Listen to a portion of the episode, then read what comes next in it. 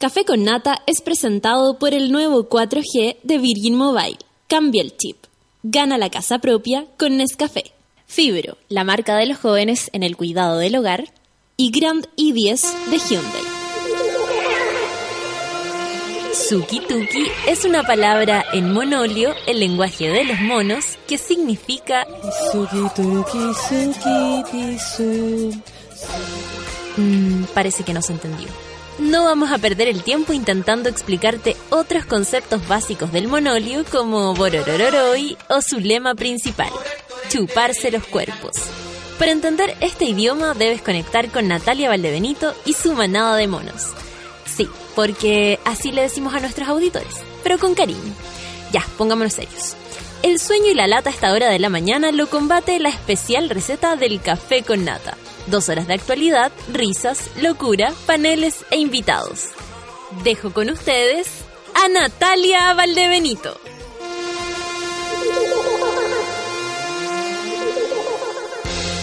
Muy buenos días, monitas y monitos.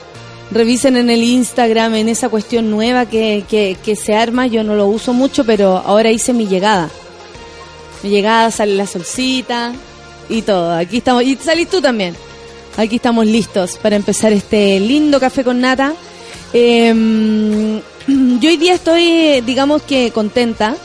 Ayer sucedió algo muy, muy eh, bueno para nuestro país más allá de lo que piensen los pro vida, que por algo eso, eso de pro vida parece una isaprea, por algo se llama así también la cuestión. bueno, yo creo que lo que sucedió ayer, en esta conversación que tuvieron en una mesa cuadrada ahí con televisión y todo, yo llegué a la casa ayer a ver justo el momento en que Carolina Goich daba el último, que era como... Aparte que yo converso con mucha gente que conoce sobre el tema y em, así como en las internas, ¿no? Y yo no tenía idea que Carolina Goch, presidente de Democracia Cristiana, iba a votar a favor, eh, como un voto a favor de legislar eh, el aborto en tres causales. Me sorprendió, me alegró, eh, el orgullo de, lo voy a decir así, de mujer, de saber que al menos hay parlamentarias que tienen la intención, pese a la presión que debe sentir Carolina Goich al ser demócrata cristiana, y pese a todo lo que pasa alrededor cuando alguien se la juega por algo, cuando alguien arriesga el culo por alguna situación. Ayer un tipo en una página de un amigo y, mi amigo lo borró después y yo no alcancé a contestar él borra todo lo que sea como ofensivo, entonces no, no fue, no, no le pude responder. Y el tipo hablaba como de mi discurso y cosas y me trataba de niña. Primero le agradecí la juventud que me lanzó encima, luego me la saqué yo y mi intención era decirle que, bueno, no soy una niña, soy una mujer, incluso bastante pasadita, si lo queremos decir así. Y eh, para ninguneo, yo desde ahora en adelante voy a aceptar ninguneos de solo aquel que arriesgue el culo por alguna situación. Si no, no te atrevas a ningunear a nadie, creo yo, ¿no? Porque es súper fácil decir, hoy este discurso es así, este discurso es asá, cuando de lo único que te preocupa es de ti mismo. Eh, ayer hablé con, de una manera muy educada, muy tranquila, con una mujer que me, que me interpelaba eh, por esto de estar a favor de la ley de aborto en tres causales. Y pudimos conversar muy pacíficamente, ¿eh? fue de verdad muy agradable porque independiente que uno conozca los argumentos que ellos te, va, te pueden lanzar, más allá de eso, eh, o, lo uno, o lo que uno esté preparado para responder, que yo no me declaro, pero así, lejos, lejos, lejos de ser experta en el tema del aborto. De hecho, leo unas conversaciones que digo, mierda, voy a tener que estudiar biología de nuevo y yo que me robé las pruebas y que por eso saqué 6-7. Ay, me salvó el promedio. Y el profesor me felicitaba con una cara de desconfianza. Y yo le decía, está bien, profe, está bien que desconfíe. bueno, la cosa es que, em, como hay cosas que yo no manejo en términos, mira, aquí la tengo cerca la, la mujer esta que me interpeló de manera muy respetuosa por lo demás. Eh, nada, eh, hablábamos, bueno, siempre está el, el tema es de dónde empieza la vida, ¿no? Eh, y bueno, estamos claros que Val Rieselberger no tiene idea mucho de lo que habla. Yo la verdad me sentí casi feliz de estar en contra de lo que ella pensaba. Eh, su explicación, por si pueden buscarla por ahí, es irrisoria porque dio pa' chistes después. Eh, bueno, ¿quién, eh, como me recuerda la porcha, quién fue eh, presidente de la Comisión de Derechos Humanos? Está clarita, hablando de fetos de 80 años. Mira tú, yo podré ser todo lo que tú queráis, pero jamás me puedo, o sea, creo que como senadora hay que estar preparada. Ella debió haber preparado mucho mejor su, su, su discurso, su misiva, ¿no? Eh, en el caso de Carolina Goich, daba la impresión de que, claro, todo el tiempo que hablaba era como, asumamos que hay mujeres sufriendo, asumamos que no es ni siquiera para nosotras. Eh, asumamos que, mm, que, hay niñas que están muriendo, niñas y adolescentes, en una, en, una situación de verdad, porque eso le comentaba yo a esta mujer que les cuento que conversé. ¿Cómo, cómo en un momento eh, yo le puse, bueno, eh, pensar, me dijo, de la violación, bueno, como que ella no quería hablar de eso. Yo le dije, a tu hija la pueden violar. ¿Qué harías en ese caso, amiga? A ver, ¿qué harías? Si un tipo que tú consideras, por ejemplo, cerdo, cerdo así de mirar, un delincuente, ponle como la, peor cara a, ese ser humano. Porque puede tener la peor cara de tu tío más cercano, pero sabéis que no. Le quise poner el ejercicio de alguien que ella tal vez pueda rechazar desde, desde antes de que sea violador o no. Me daba la impresión por su foto y por su biografía y todo. Y me dijo que eh, pensar en eso era como demasiado, demasiado exagerado. Y ahí me di cuenta que hay personas que ni siquiera tienen la intención de ponerse en el lugar del otro, ni siquiera como un ejercicio de... Um, incluso podemos nosotros hacer el ejercicio de, de mamás que quieren conservar a sus hijos después de una violación. Yo me puedo poner en el lugar de ella y digo, tal vez esta mujer es capaz de separar las cosas y ella dice, no, yo me voy a quedar porque esto es producto de, bueno, de algo malo que me pasó, pero un hijo jamás es mal, ok, ok. Si es una amiga, por ejemplo, mía que asume una situación así, yo la apoyaría pese a todo y haría que su, su opción o, de esta decisión que tome eh, la haga sentir lo más cómoda posible siempre, al, en compañía mía siempre.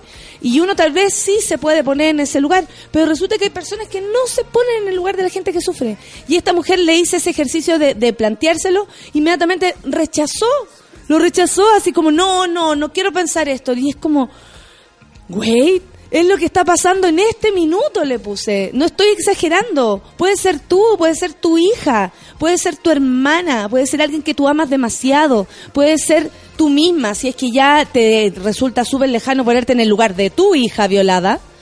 Vamos al caso entonces que seas tú misma. En fin, la cuestión es que ese, esa es la incapacidad que tenemos, ¿no? Y ayer el Richard hablaba de, de que la UDI no entendía que esto era, eh, era plantear una ley que diera la opción en esas tres causales, que por lo demás son súper, súper extremas. En el caso de que la mujer se está muriendo, en el caso de que el, el, la guagua sea inviable, y no estamos hablando de síndrome de Down, estamos hablando de que al, momen, al momento de nacer van a morir, ¿ok? No estamos hablando de ni siquiera síndrome de Down, porque creo que incluso por lo que conozco las historias de mía, de una amiga mía, Claudia Aldana, que tiene a su Fati, que tiene síndrome de Down, es una gran bendición en su vida y yo jamás podría pensar desde afuera que esto es algo malo. Eh, al contrario, eh, Fati alegra la vida de, de, de, hasta de los que vemos sus fotos. Entonces no tiene nada que ver siquiera con la capacidad de amar, con la capacidad de criar a, una, a un ser humano que viene en condiciones que no son normales, comillas, de salud, eh, no tiene que ver con eso. Ella me hablaba de la capacidad de amar y resulta que la capacidad de amar también se nota en la capacidad que tengamos nosotros de poner en el lugar del otro. Yo estoy contenta porque al menos ayer se sacó cuentas alegres de lo que es una lucha que, como dijo la ministra de, del Ministerio de la Mujer y de la Identidad de Género, eh, se ha luchado tanto, tanto, tanto, y lo dijo con tanta emoción, yo lloraba en mi casa, más me enfermaba, más me tenía que acostar. Pero eh, me, claro, es eso, es eso. Estamos en, en, un, en un país que está absolutamente atrasado, como dijo mi no amigo en el Twitter, Fabricio Copano, qué buen 1992 estamos viviendo gracias a esta, a esta nueva discusión. Yo los invito siempre, siempre, siempre, y esto también va para mí como tarea, a ponernos en el lugar del otro. La empatía es esencial para que podamos avanzar eh, y no siempre en función de uno mismo, ¿no?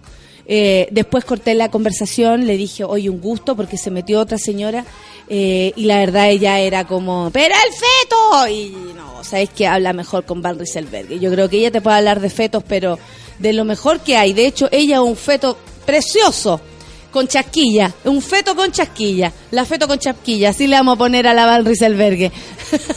Sácate la chasquilla, mierda, ¿sabes de, de cuándo? De los 90. Qué horror, el feto con chasquilla entonces. 9 con 13. Hoy día es 7 de septiembre, cumpleaños de mi amigo Carlos. Qué buena. Mi amigo Carlos, un buen amigo que, he tenido uh, por muchos años. Uno de mis amigos heteros. Hago la distinción porque ustedes saben que tengo más amigos eh, de los otros. Uno lo elige, ¿no? MGMT, vamos a escuchar a Kids. Esta es la canción 9 con 3. Empecemos la mañana. Porque sí, somos todos fetos, pero no con chaquilla. Café con Natenzuela.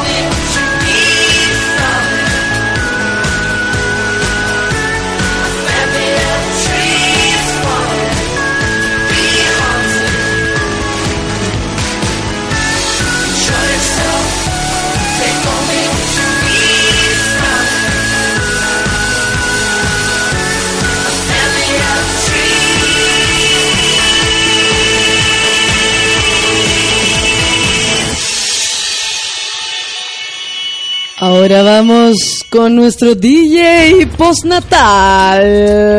Matanza con la canción Tiembla. No, pues que no tiemble. 9 con 18, café con Aten, súbela. Salta, salta, salta, salta, salta.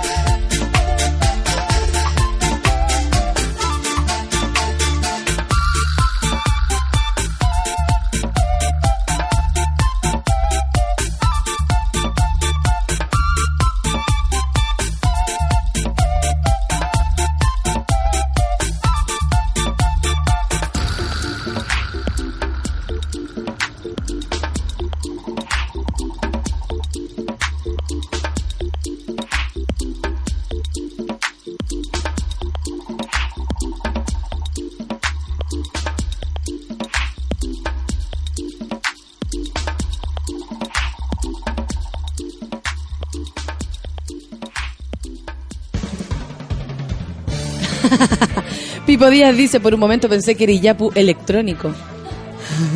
Es con Pablo Márquez, el vocalista de Iyapu. Entonces está clarísimo que era así. Iyapu eh, electrónico. No eres el único, dice el Rodrigo Andrés. Qué divertido. Bueno, eh, estamos, vamos a revisar los titulares del día de hoy. Solcita, si quieres me acompañas, ¿te parece? ¿Tuviste el partido ayer, Sol? ¿Lo viste? Imagínate, oye, las personas, los hombres, cómo se enojan cuando las mujeres opinan de fútbol. No es mi tema, yo nunca opino de fútbol, me da lo mismo. Pero vi un mensaje de una mina que dijo que eh, el señor Vidal eh, respondió con mucha soberbia, a ella le parecía que era muy soberbio al decir, ah, claro, obvio que se sienten orgullosos de haberle, de haberle empatado al campeón de América. Yo creo que si tan campeones somos deberíamos haber ganado, pero esa es mi opinión uno que es más, más exigente. Y, y un tipo le puso, ándate a la cocina. ¿Sabes que Hasta No. los hombres le decían, weón. Qué. Por, por un lado, la mina tiene razón en su comentario. Segundo, tiene derecho a decir lo que quiera. Y tercero, ese chiste es como, ríete con este chiste, guatón. Ríete con e-". este. es como del martes 13. Como, es como, ay, ya andáis con la regla. Ah, Sí, weón, y te la voy a tirar en la cara. Qué hermosura. Qué hermosura de imagen. Qué psicomágico. Qué psicomágico. Me lo- La copita. Sí, Jodorowsky, Jodorowsky me dijo, agarra tu copita y lánzasela en la cara al se chuche su madre. Pero sí, pues soberbia. ¿Cómo es eso de salir a la cancha? ¿Viste su peinado? Que tenía como puesto bicampeones. No, too much. No, basta. Bueno, bajísimo el nivel que demostró eh, ante, ante Bolivia, podemos decirlo, porque las dos le echamos una miradita al partido, tú también, y más encima aquí el Tenemos al- al DJ, que- eh, pronat- eh, DJ postnatal eh, No cacha se quedó nada. dormido. No cacha nada. de No. fútbol, si esa es la verdad, por eso no me emocioné más. Entonces, en nuestra sección Ándate a la cocina, vamos a hablar de fútbol. Yo puedo hablar de fútbol desde la cocina. ya. Ok, ya. perfecto. Ya, pues bajaste. Ah, Anda a ver el mucho gusto con Luchito. anda a ver abajo. mucho. que nosotros vamos a hablar de fútbol. Un, un punto de seis. Ese es el pobre balance de la Roja en el do- la doble fecha clasificatoria rumbo a Rusia. Aquí en nuestra sección, ándate a la cocina. El empate sin goles de la, de la selección ante Bolivia dejó un- una preocupante imagen de la era de Pizzi. A mí me parece que sí es preocupante porque no concretaba. Sí. Y No fueron muchas las veces que llegaron al arco. Oye, me Muchas las- siento muy... ¿Y cómo estás tú allá desde la cancha, Solcita? Desde la cancha, yo, yo ayer en Pichanga auguré que íbamos a ganar 5-1. ¿Cachai? Porque había mucha fe de tu parte. Había mucha fe de mi parte. Eh, habían un par de datos que yo no tengo idea qué significan, pero en el fondo eh, sabía que no le habíamos ganado, o sea, que Bolivia nunca nos había ganado. Que la mayoría de los jugadores eh, de Chile eh, trabajan como en ligas grandes, como las europeas, y ninguno de los bolivianos está a esa altura. Claro. ¿Cachai? De nivel profesional. digamos. Más encima jugamos acá, a kilómetros cero, digamos, porque Claro. los bolivianos siempre te ganan o te empatan cuando están de ahí, altura. ahí arriba en La Paz o cosas así que, que en realidad para cualquier persona, eh, estos son deportistas de alto rendimiento, pero para cualquier persona, y si para ellos es, es duro, imagínate cómo debe ser, y por eso, por eso, por eso pierden. Por eso. Y, a- Claro. y ayer fue como, fue como perder. Sí. Asuman, Fue súper Fue como perder. Sí. O sea, el arquero. El arquero, que es como, es el arquero de Huachipato, creo. El arquero boliviano. ah. Que trabaja acá en Chile. La solcita. El arquero, weona. El arquero. Agarraba todas. todas Oye, sí, todas. la agarraba toda. Sí. Parece que conocía súper bien el. eh, porque a mí me da la sensación. Oye, ándate a la cocina. eh, el- a mí me da la sensación de que el tipo conocía súper bien cómo. hasta dónde podían Sí. llegar lo- los gallos. La, la defensa, por supuesto, se ganó. se colocó. Se a- colocó. se ganó todo lo que es abajo, ¿ah? Sí. Todo lo que es abajo porque no dejaban pasar. Cacharon que estos cabros eran como del ataque. Oye, ándate a la cocina. Eh, eran como de, de atacar, obvio, porque es Chile, porque el bicampeón y la cosa que dijo el señor Vidal. Pero también eh, creo que, como dijo él, es un poco difícil jugar cuando están, cuando los jugadores, eh, los otros jugadores no juegan. Es como que están solo defendiendo. Y Creo. lo- y hay- hay un- hay- creo. Creo. creo. A, todas a todas nuestras afirmaciones, póngale. este- Creo al final. El tipo, este signo que es como entre paréntesis y un signo de interrogación. Claro. Ya, todas nuestras afirmaciones van a terminar Sí. con eso hoy. Sí.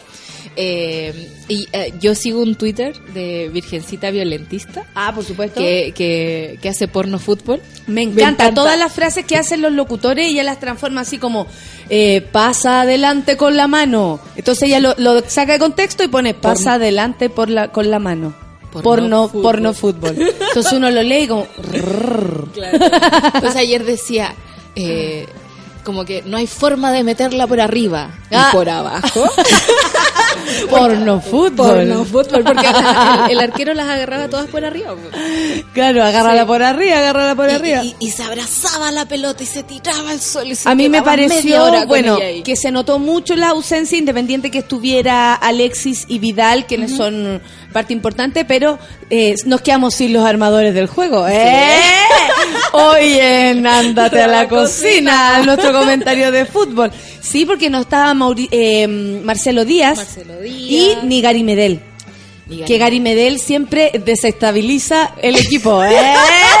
Oye, ándate a la cocina. Sí, pues teníamos al cabro chico de, de, ca- de capitán y estaba un poco perdido, mi amigo. Lo Sí. encontré yo. Así como Sí. que déjenlo jugar. ¿Por qué lo mandan a mandar? Claro, no- claro, él, él, él no, o sea, tal vez tiene buenas ideas y todo, pero lo que pasa es que ser capitán me imagino que tiene que ver también con una postura, eh, ¿cómo se puede decir? Como de presencia en el equipo. Sí, y también como observante. ¿Y dónde está el capitán? Ah, arreglando la ensalada que le quedó en la casa. Leí Allá otro- está en Inglaterra tratando de arreglarlo. Que, espérame, ¿qué dice? Mira, el Kiss dice que era un súper buen arquero y excelente actor llorón y hacedor de tiempo. Eso también es cierto. Buen arquero, pero oye, sacó Los premios Altazor los ayer, premios pero- Altazor, Oscar y todo lo que se te pueda ocurrir porque la actuación estaba buena. Así cuando Sí. le dicen a una, ay, que soy exagerada. Esa wea Eso- eso exagerada. es exagerado. Eso es gritar y darle color. Me por una pata en la cabeza, tanto atado. Mira, Yuchuba aportando en nuestra sección Ándate a la cocina, sección de fútbol del Café con Nata. Los bolivianos se pasaron haciendo el show en el suelo, pero faltó el gol. El ego es muy alto. ¿Podrá ser el ego que, que, que, que, eh, de alguna manera le jugó en falso? Salió a jugar el ego también porque Matías Fernández, que Pobre juega Matías poco Fernández. y cuando juega saca la chucha. Vi el mapa de calor de Matías cera. Fernández. Era una- un- el mapa de calor. ¿Hay cachado eso cuando, cuando ponen como infrarrojo y ves cómo se mueve, no sé, una polilla y va mostrando el mapa de calor? Ya mostraron el mapa de calor de Matías Fernández al entrar a la cancha y era una línea roja. Como entró y salió. Oye, pero es que no, no, no dura nada. Nada. No dura nada, le duele todo. Yo creo que a lo mejor él ya, ya está muy, muy enclencle. Me encanta esa palabra. está muy enclencle. Desde la cocina pregunto, ¿es habitual en él? Sí. Sí, al parecer sí, Sí, porque todo el mundo no decía ayer, oye, de nuevo Matías Fernández, Claro. de nuevo Matías Y Fernández. salía un- una, recordaban a Bielsa hablando así como, pero ¿qué pasa, Matías? Así como, otra vez, Matías. Ana Luisa se pregunta, Ana Luisa, ustedes saben, en el lugar de los hechos, desde el sitio del suceso, dice, ¿por qué apareció Paulina Nin poseyendo la cabeza de Vargas? Toda la razón, el teñido de Vargas, nada que ver. Desde acá, de Desde la la sección Ándate a la cocina, se- se- sección de fútbol Claro. del Café con Nata, queríamos comentar, bueno, lo que fue el, el partido, Sí. eh, a cero, pésimo el marcador porque quedamos súper mal en la, en la tabla para lo que queremos, ¿no? Que Claro, es clasificar a clasificar a Rusia. Y, y las fotos tan preciosas, mira Tan el cuerpo de Alexis. Se le notan todo su... A esta hora, humanidad. a esta hora un... eh, No, No. A esta hora ver No un... saquen pica, güey. Ver No. un pene tan expuesto hasta ahora No. en nuestra sección Andate a la cocina, no. No. No, sácame los penes de la cocina, sácame los penes. O vente a la cocina. Vente. O súbeme a la cocina. Prende el hervidor, Alexis. Me encanta. Bueno, mi tía ayer tenía toda una teoría geopolítica sobre el partido. Me decía, aquí eh, no está jugando fútbol, aquí están luchando por una nación, están luchando por el mar. Y después leí un tuit que decía así como falta que entre el canciller, ¿no? Claro, el, el choquehuanca, el que vino la otra vez. Sí, como leí por ayer, dice la Gabriela Estrella, el arquero de Bolivia hacía más show que mi ex. Ah, el ex, el ex que hace show. Me da risa cuando dicen Vidal abierto por la esquina. La solecilla se ríe en porno, porno Porno fútbol. fútbol, me encanta el porno Em, fútbol. ¿Qué más muerta de la risa con los comentarios futboleros hoy en Ándate a la cocina? Dice Ivonne. Oye, pueden comentar ustedes, amigas, ¿ah? Sí. Están todas aquí invitadas a hablar de fútbol, eh, porque, porque ¿qué tanto? ¿Viste ¿Qué la foto? Se le nota todo lo, lo Oh, que es. qué hermosura. Se nota todo lo que es. Es muy, tem- ¡Oh! es muy temprano No, para... la, la apagaste. eh, ahí, eso.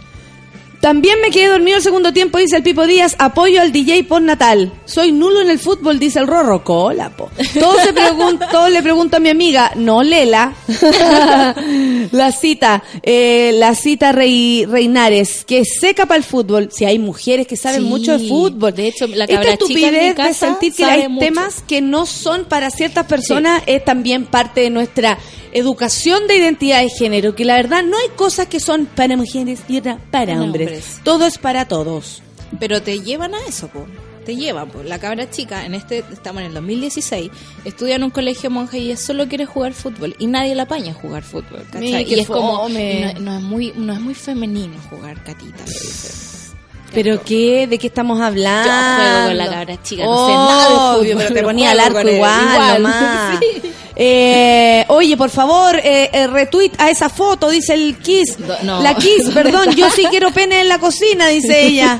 Diciendo que el Mati no dura nada, no dura nada, igual sirve como porno fútbol, dice Sí. la Angélica Villegas.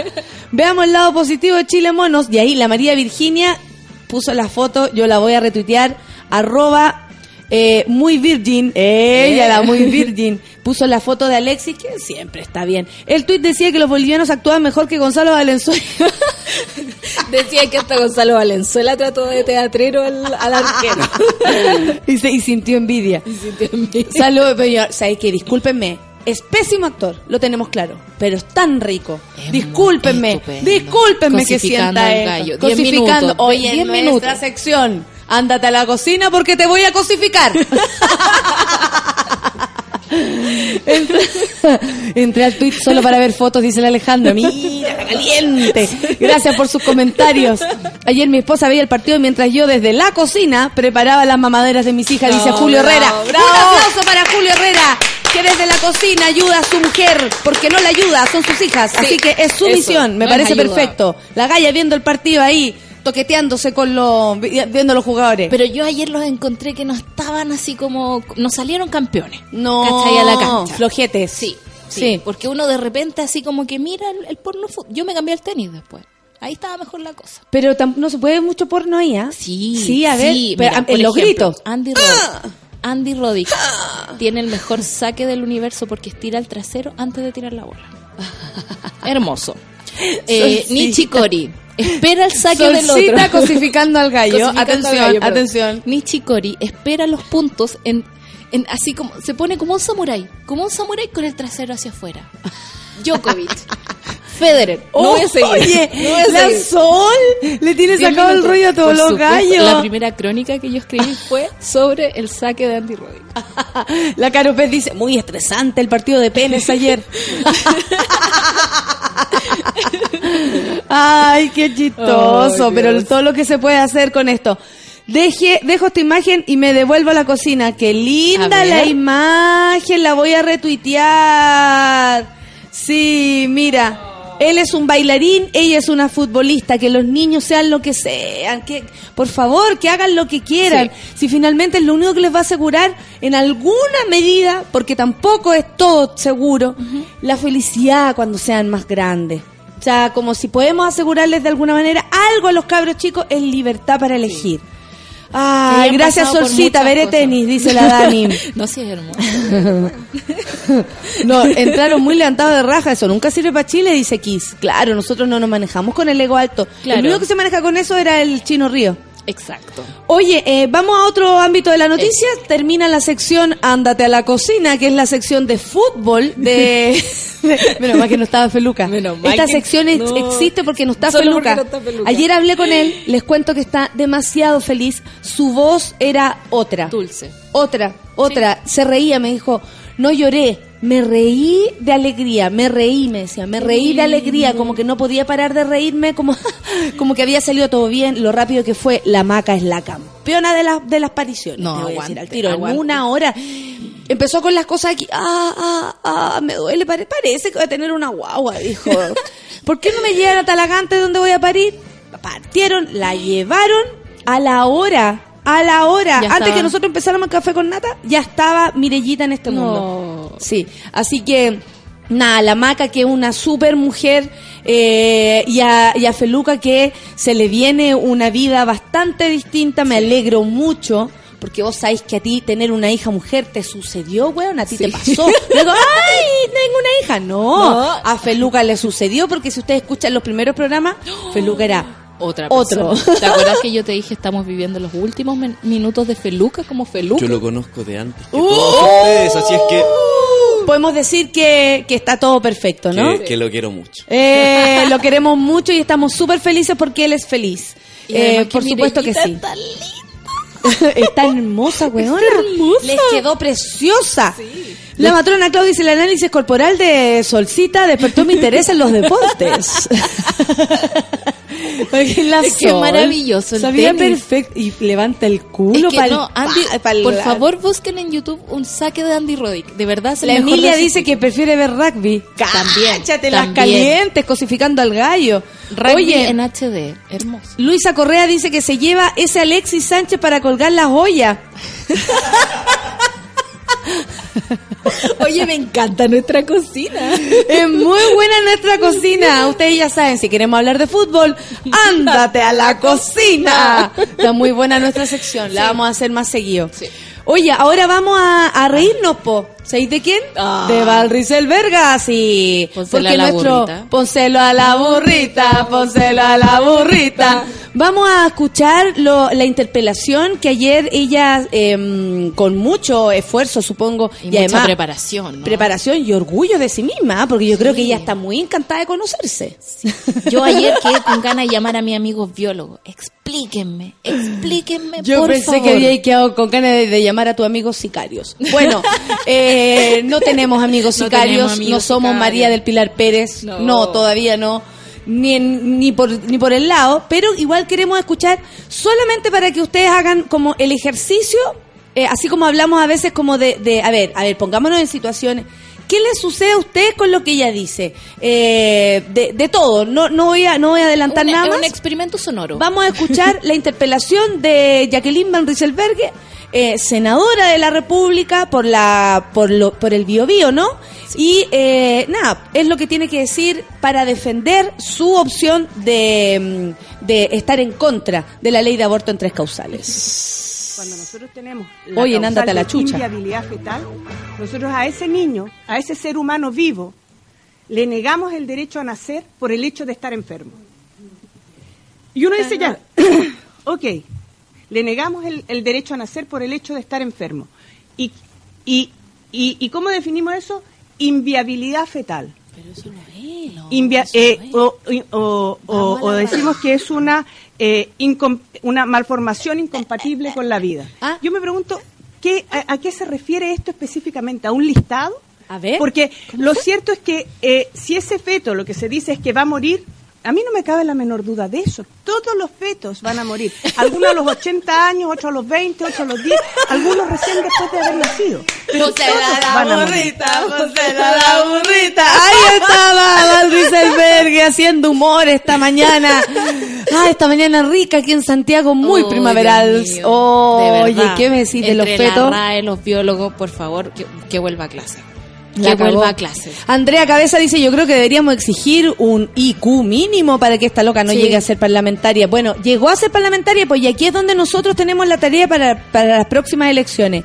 Eh, a mí me pidieron desde el INE que eh, participar en la campaña para que la gente vote. Ustedes saben que yo no participo en ninguna campaña porque creo que desde acá del Café con Nata emprendemos eh, un montón de- de De- en campaña es usted mismo. en campañas eh, a diario por lo, eh, prefiero prefiero que eh, poner opciones en Claro. vez de decirle a la gente lo que tiene que hacer la verdad no va por ahí mi, mi rollo no acepté como muchas cosas más pero em, pero eh, también me, me hizo pensar me, me hizo pensar a mí como invitaría yo a votar a la gente y por un lado digo sí puede ser lo que nos decía el otro día el Tato acá por un lado, sí, estamos de acuerdo con Alejandro Goich, que dijo en una entrevista, tenemos que votar porque nos ha costado mucho conseguir la democracia. Pero por otro lado, y si no votamos para no validar este sistema de mierda, también es algo que me hace mucho sentido. Entonces, Claro. ¿quién soy yo para decirle a usted que vaya a votar o no? En el caso de que vaya a votar, hágase cargo y hágalo por quien usted crea que corresponda. En el Bio Bio, hay mucha gente aquí que vive allá, votaron por esta vieja. Y esa gente existe. Claro. Está ahí, al lado suyo. Entonces, Creo que si uno va a votar lo tiene que hacer con conocimiento de quién es la persona por la cual uno va a votar y por qué uno no vota por el resto, porque Claro. también hay que cachar quiénes son los demás. Sí. Y ojalá que ese voto no quede como en el día de la votación, que seamos capaces de exigirle a los parlamentarios que hagan bien las Por cosas. supuesto, hacer un seguimiento. Esta mujer que no sabe lo que como- qué significa inviabilidad. La gente está muy enojada. Estoy ¿Cachai? leyendo No. Y- CTM, qué manera de dar material para que la ween, dice la Catalina, pero es que imagínate, la dejó ahí para pegarle la patada. Me da vergüenza ajena escucharla, pudor, dice la Jessica Solange. Estas cosas más encima nos dejan afuera del país, a nosotros como, como país nos representan estas cosas y de verdad una vergüenza. Como- vergüenza, como- imagínate la, no sé, como a, a- Chile que tanto le importa pertenecer a la OCDE, eh, darse, darse color porque los crecimientos, porque en relación a Latinoamérica estamos bastante mejor, pues mucho que aleguemos desde acá, estamos bastante mejor que en otros lados, Somos pero esto da vergüenza, po. o sea, es Y- como, no, no, ella no es parlamentaria, ella Que es, no se entere la iba OCDE. pasando por ahí, Que se no coló. se entere, que no se entere la OCDE, por favor. Sí. No, y es heavy como estas personas también le, siempre le ponen la pata encima a quienes no han tenido los mismos grados de educación que ellos. Por ejemplo, estoy segura que probablemente ellos piensan que la tía del aseo del, del Congreso tiene menos eh, capacidades a lo mejor para reflexionar que la señora Barritzenberger. Y es una Estoy segura que sí, no. y es un- Estoy segura que no. Sí, es una cuestión que está tan ahí. Eh, yo ayer estaba aquí en el estudio y me puse a ver el final de, de esta discusión. Y eh, Carolina Goich decía, eh, con todo lo que respeto, todo lo que hizo, digamos, de ponerse en contra de sus Ya propias con el voto nos quedamos. Ya, ok, está bien. Pero al final dice, vamos a tra- nosotros transmitimos esto eh, para porque es un debate que le interesa mucho a la gente. No acostumbramos a transmitir las comisiones de salud. Deberían. Eh, claro, pero pero bueno, vamos a hacer esa concesión ahora. Que me, me da la impresión de que en el fondo, ¿cachai? Nadie importa, de no, verdad. Y, y, y disculpen, hombres, que los estemos molestando con este tema, porque mira, no es que seamos maracas, lo que pasa es que queremos tirar tranquila y ojalá no nos violen Ojalá y no ojalá el marido no nos pegue Claro. y, y pucha, no nos matí, no nos saquí los ojos, pero Sí, en buena onda, en buena no te molestí. Y no, y voy a tener nueve meses. Como dice mi GIF que me hicieron y agradezco al que lo hizo. ¡Chúpalo! Diego dice, yo creo que el profesor de biología de Val Rieselberg se está revolcando en la tumba, no lo Oye, puede sí, creer. no. No. porque es un feto ya como de ochenta y tantos El años. profesor es un feto. Oye, mira el Tito. El Tito puso un feto inmortal, la vieja Lucía. Hay fetos que nunca van a Nunca ¡Lucía! ¡Lucía! ¡La tumba está vacía! Karen dice ese feto. Este feto el de 20 de septiembre está más resfriada, así que cual- de 20 de septiembre, dice de 20 años, así que cualquier momento será un feto menos en este mundo. Oye, pero qué onda. En fin, pero mío. es bueno, es bueno, ¿sabéis que hacer un, un, un- a conversarlo? Conversarlo, dejarlo en evidencia, más allá del hueveo. Lo que estamos viendo aquí es una persona que, pese a su responsabilidad social, pese a su responsabilidad con el país, pese a que hay gente que votó por ella y por- probablemente la debe querer mucho y la debe seguir y le debe, y la debe, no sé, le debe comprar todo lo que ella dice, eh, es heavy como la poca preparación, Sí. porque es mucho titubeo, mucho como vuelta, ¿cachai? Como en, tratando de, de hablar del feto, pero en verdad terminó hablando un viejo 80 años, no Claro. entiendo nada, güey. Que Ese fondo, feto está muy equivocado. Uno no tiene datos, empieza con la perorata emocional, po, ¿cachai? Me encantó esa palabra, ¿Perorata? perorata, Sí, es bonita.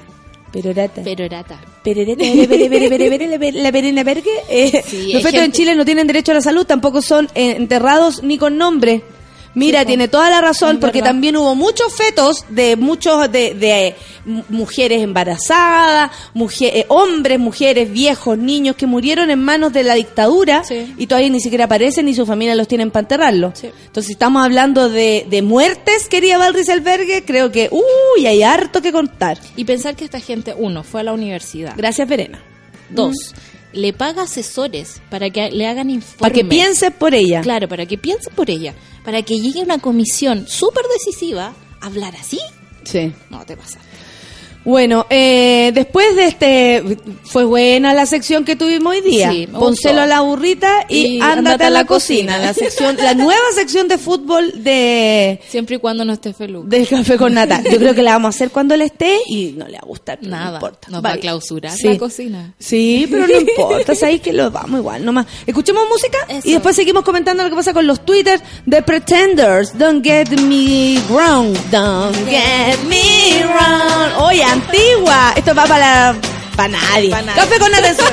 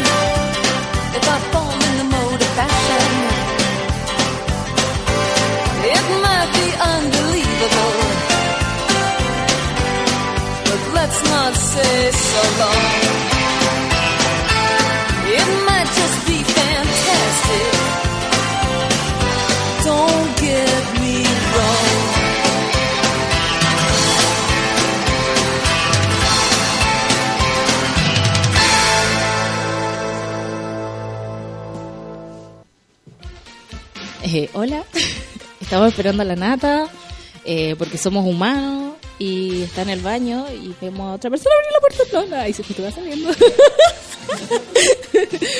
Pero todo bien, ahí viene. No, tranqui. ¿Todo bien? Con el señor que te topaste a la salida del baño. ¿Qué Sí, qué susto. miedo. Pablito, Ruiz.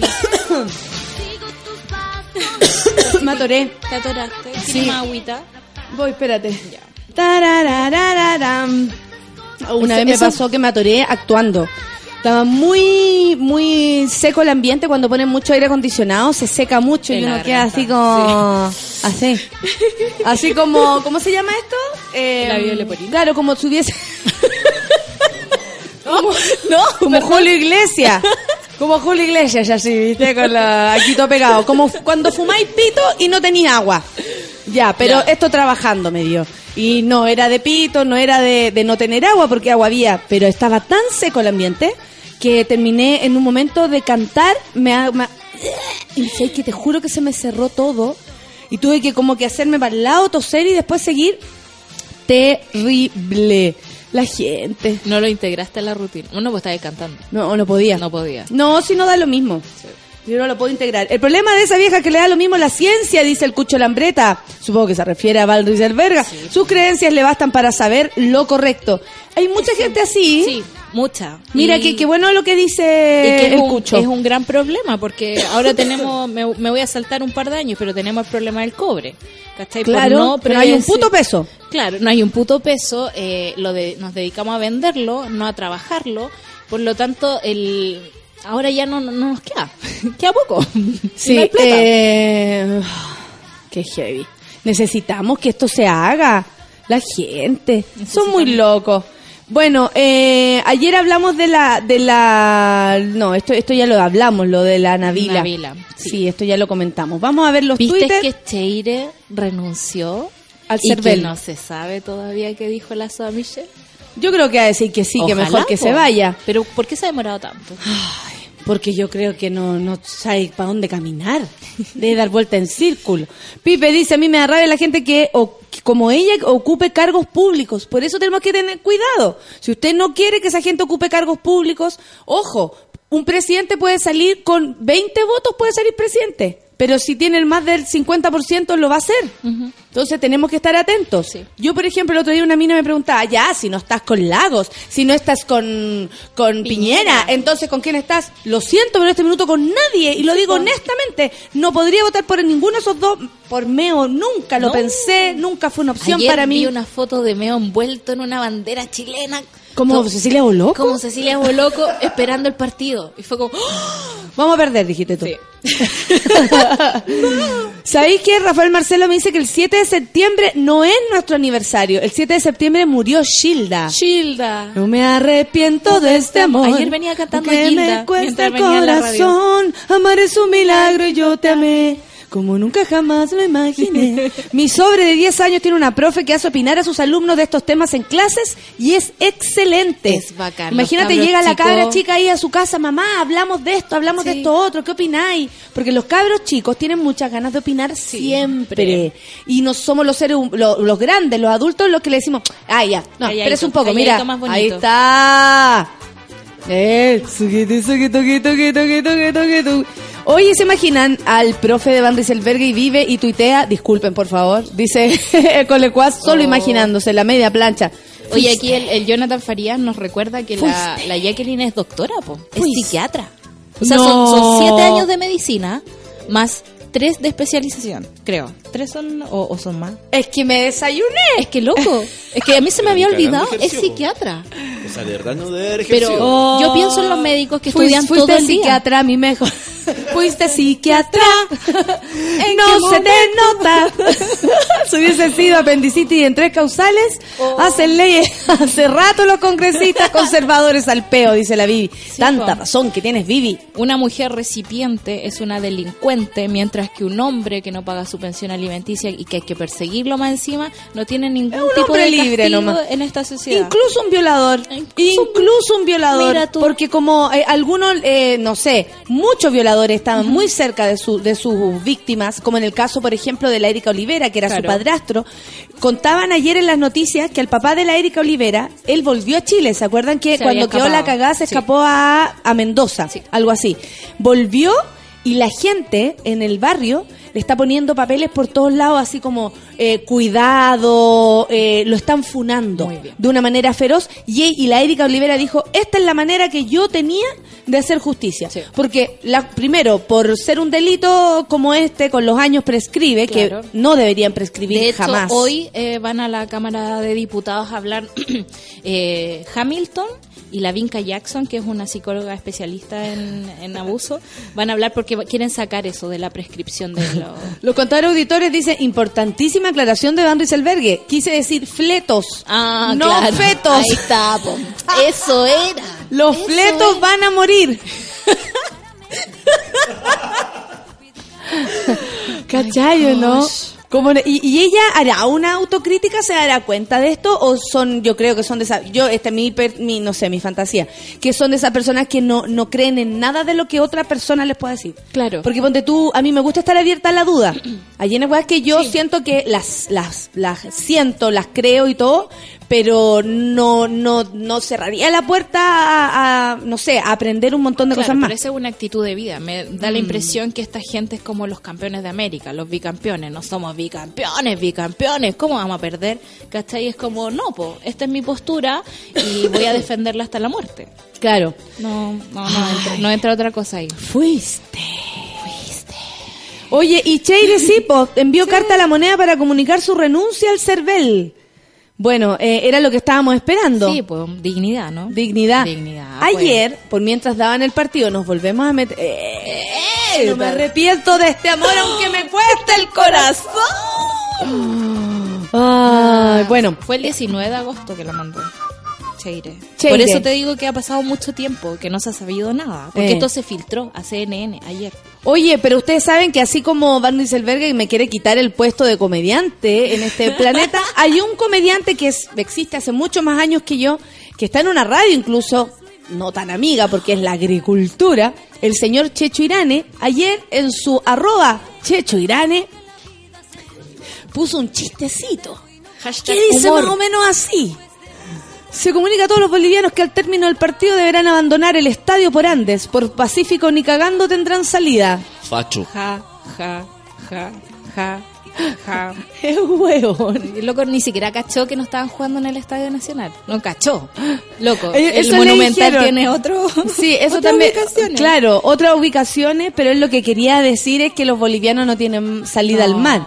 Eh, mm, Sobre todo porque Chile está castigado. por- apaguen la luz, apaguen Sí, la luz. no. Apaguen la luz. Apaguen la ¿Volvamos luz. a la cocina? Volvamos, a la cocina. Che, Chiranes, fuera de la cocina. No tenéis nada que No, hacer aquí. nada aquí, no. Oye, pero cómo tan... No le sacó sonrisas a nadie. Y además, en los tiempos que corren, es absolutamente discriminatorio. Es discriminatorio. Ley Samudio. y, y, y cómo... No sé, cómo no, no, también es como la no renovación, porque el chiste del boliviano que no tiene mar, también ya como que ya fome, a nadie le importa, es como ya la mujer a la cocina, es como anda y con la regla, ay, lo tenís chico, es como lo mismo esos como chistes dijo de mierda. amigo, estamos en el 92. Claro. Sí. Sí, bienvenido a 1992. Con esta gente no entiendo nada. Oye, son las 10 de la mañana. Nos vamos a... El chiste ese, ese es- lo había posteado antes más encima. Lo copió. Ah. Chucha, ok. Carlos Rojas que sigue ahí detrás la vida de- del señor Checho Irán. Van a saber que psiquiatra de la U de Conce y diplomado en psicoterapia. Cáchense esa, dice la sea, y la Universidad de Conce es bastante respetable. Sí, po. Sí, ¿Cómo, sí, cómo pasó claro que los sí. ramos? De verdad. No tenemos idea. que transparenten las Es notas. que a lo mejor sí, eh, la teoría sí se maneja. Lo que pasa es que cuando la haces reflexionar es donde se cae. Claro. Porque una persona puede tener mucho conocimiento, pero de ahí a elucubrar un pensamiento crítico es otra cosa. Claro. Ay, ahí se cae, se, se cae. Pero biología 1, un feto no dura 80 años. No. Pero dijo No, fleto. de veras, Acuérdate. Dijo fleto. Oye, vamos con, antes de esta pausa, tengo que decir que conocí un modelito parecido al de mi, mi primera vez, pero la verdad, este fue mucho más cómodo. Y ojalá todas las primeras veces arriba de un auto sean así. Gran i10 de Hyundai, inolvidable como la primera vez, cómodo como tu primer auto. Nos vamos a una pausa, por supuesto que con canción o así nomás. ¿Sí? Vamos a pausa entonces. Hoy día manda Luchito, DJ postnatal. Esto es Café con Nata, amiguitos. Esto es Súbela.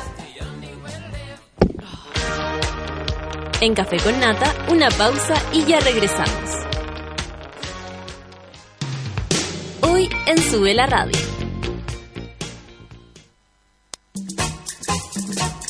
Las pichangas en Sube la Radio se juegan al mediodía. Una hora de tiros de esquina a la actualidad, remates a la cultura pop y goles a los entrevistados.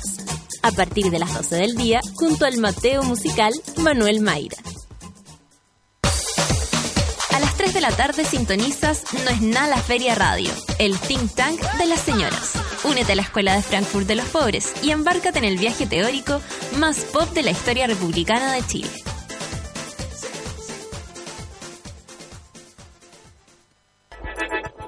Llegó la hora en Sube la Radio. Son las 10 de la mañana, con 4 minutos. Más rápido que tú, buscando una excusa para celebrar. Rápido, como el nuevo 4G de Virgin Mobile. Pórtate ahora sin firmas ni contratos y te regalamos 2 gigabytes más 100 minutos, además de 3 meses de mensajería WhatsApp sin gastar megas. Virgin Mobile 4G. Cambia el chip. Los jóvenes de hoy viven el día como si no existiera mañana. Necesito algo de gran, gran rendimiento. Viven pensando en ellos y se lo pasan reclamando su espacio. Que además tenga gran espacio interior. Y ni siquiera saben lo que quieren. Ya sé el auto que quiero. Nuevo Grand i10 de Hyundai. Tu primer auto. El primer cambio de muchos en tu vida. Todos los accesorios según versión. Hyundai. WhatsApps que me llegaron anoche para organizar la previa, 148. Amigos pidiendo la dirección, 11. Los que murieron antes de salir, 3. Número de personas que me ayudó a hacer el aseo al otro día, ninguno. Hay amigos expertos en desaparecer en los momentos más inoportunos. Por suerte, hay uno que está en las buenas, en las sucias y en las malas. Fibro, la marca de los jóvenes en el cuidado del hogar. Encuéntranos en todos los supermercados a lo largo del país. No tires la esponja, cámbiate a Fibro.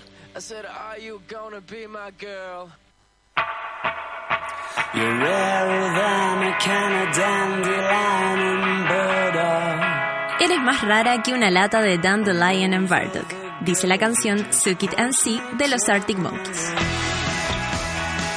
El Dandelion and Burdock es en realidad una bebida tradicional que se consume en el Reino Unido desde el 1200 y que mezcla extractos de diente de león y bardana. Sube la radio, en otra sintonía.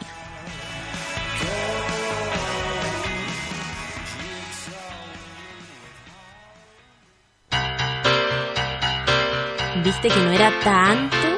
Ya estamos de vuelta en Café con Nata. I feel the earth feel.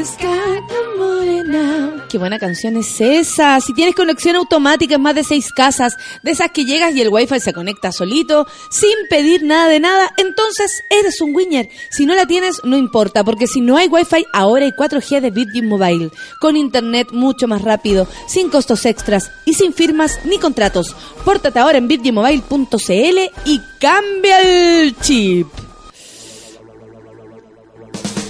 Conocí un modelito parecido al de mi primera vez, pero la verdad este fue mucho más cómodo y ojalá todas las primeras veces arriba de un auto sean así.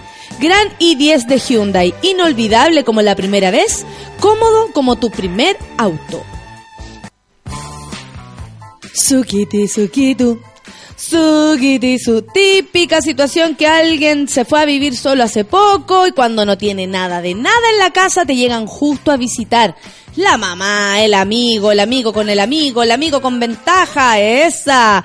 ¿Y qué hace uno? Esa limpieza así como flash. Cuando vives solo, te empezáis a dar cuenta el valor que tiene también tener ordenadito, que ya no es cualquier cosa dejar las cosas afuera del refri, que ya no es cualquier cosa dejar todo ahí sucio. Además, si te van a ver, uno quiere hacer esa limpieza flash para que parezca que aquí no ha pasado nada y siempre, siempre, siempre estuvo igual de limpiecito. Vivir solo no es fácil, chiquillos. Por eso existe por suerte existe Fibro, expertos en limpieza e higiene del hogar para tu familia, amigos y para ti que vives solito y solita. Cuando uno vive solo se da cuenta de lo importante que es tener como la casa en orden. Y, po, y que de repente llega la gente. De repente, De repente llega, y llega nomás. como, ¿Dónde escondo todo? No tengo el de. Les tengo que Pero decir... contemos que viene Pecho Boys. Sí, el 13 de octubre a presentar su disco que se llama Pecho Boys, el, el décimo tercer disco. ¿En serio? Se llama Super, ¿o no? Súper. No Oh, sé. Lo estoy buscando, lo estoy Bueno, se presentaron hace un tiempo atrás en el Opera House de Londres y nada, toda la crítica se cae a sus pies. Va- vienen el 13 de octubre a presentarlo ahí en Espacio Riesgo. Eh, Super se llama el disco. Eh, ahí se viste, viste. No, si de repente la hormona hoy día, o sea, la, la hormona. No, la hormona está dormida. La neurona está muy despierta y sabe que Super es la canción, eh, perdón, es el disco, décimo tercer disco de Pet Shop Boys que viene a Chile a mostrarlo.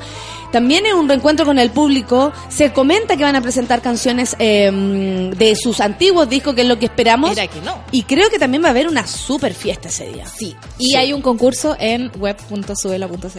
A ver, Sí. y es como participar así abiertamente. Sí, es como onda. A ver, dice, Qué buena solo debes canción. comentar qué canción te gustaría escuchar. Ya. Y estás participando. Yo con esta que están tocando me, me conformo. Sí.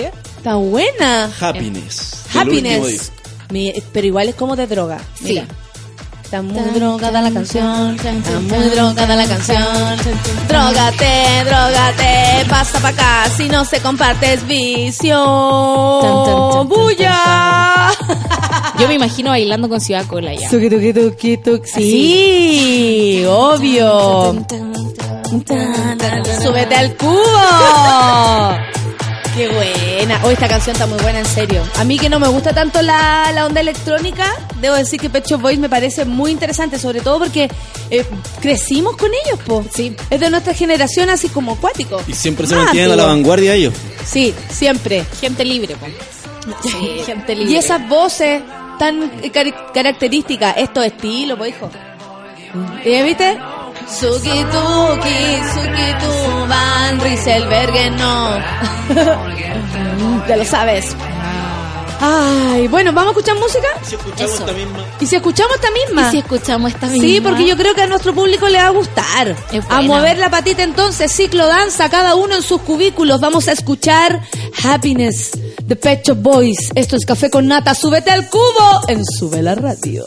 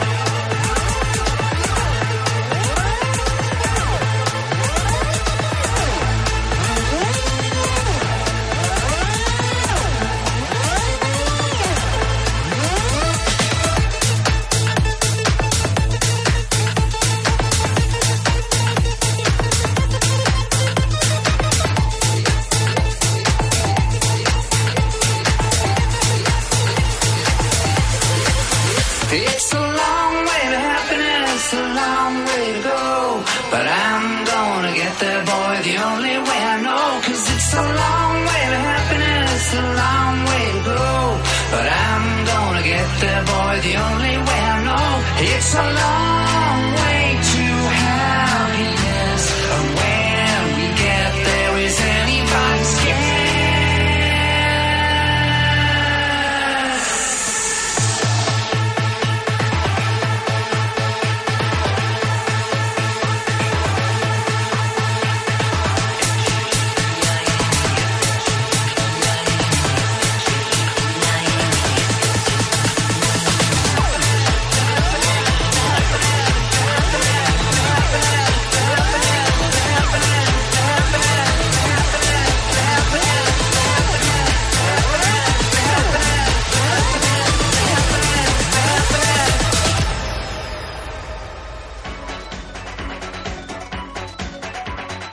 Oye, que estamos electrónicos. Está buena también. soy- Hablando de soy electrónico, antigua.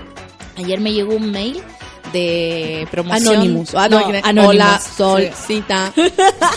No, me llegó un mail de la oficina de Sergio Lagos ¿Ya? que va a lanzar su disco Universos en el planetario. ¡Qué volado, Y Sergio dije- Lago! Cuando yo me enteré que puta que volado este weón. Dije, yo quiero ir a... No, nunca he escuchado el disco, pero quiero ir al planetario. ¿Sabéis que yo encuentro que es una súper buena idea? Además que siempre existía como el mito que eh, se iba a dar The Wall.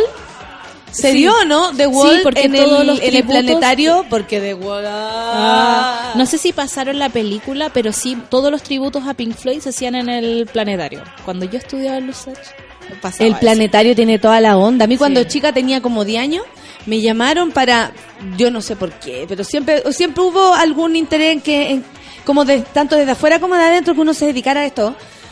Me llamaron para interpretar la voz de Amy, el niño de las estrellas. Li- libro horrible. Horrible, pero me llamaron. Yo lo, lo- había leído justo y de repente me dicen, Natalia, mira, tú puedes ir a hacer. Y, y hice la prueba en el planetario con esto aquí, el, el- como y leí. Y claro, mi voz era muy de niña. Claro. Entonces no se lo pudieron dejar a Ami, el niño de las estrellas. ¿Cachai? ¿Qué chori?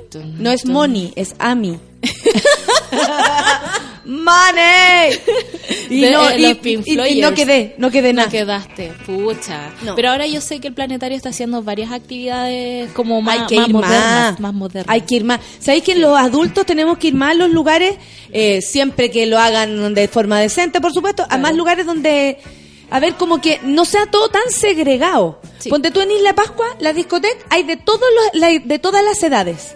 Está el tata más viejo, está el cabro joven, está la niña, está, pero de todas las edades. Aquí es como que tú vas a un lugar y es como puros homosexuales eh, bailando como locas, ya, ese es Illuminati. Claro. Después vaya a otra cuestión y hay como cola más viejo. Estoy hablando porque son los lugares para bailar, que a mí me encantan. Eh, después vaya al clan y es como, sí, es medio hétero, de repente cola, pero igual como no hay gente más adulta. Creo Claro. que es el lugar donde más grandes hay en el clan. Y la batuta. Y la, batuta. Sí, Sí, pero pero después los jóvenes ven que hay gente vieja y no entran. En Ah, está lleno de viejos esta En el máscara funciona, en el máscara Valparaíso funciona así como todos van.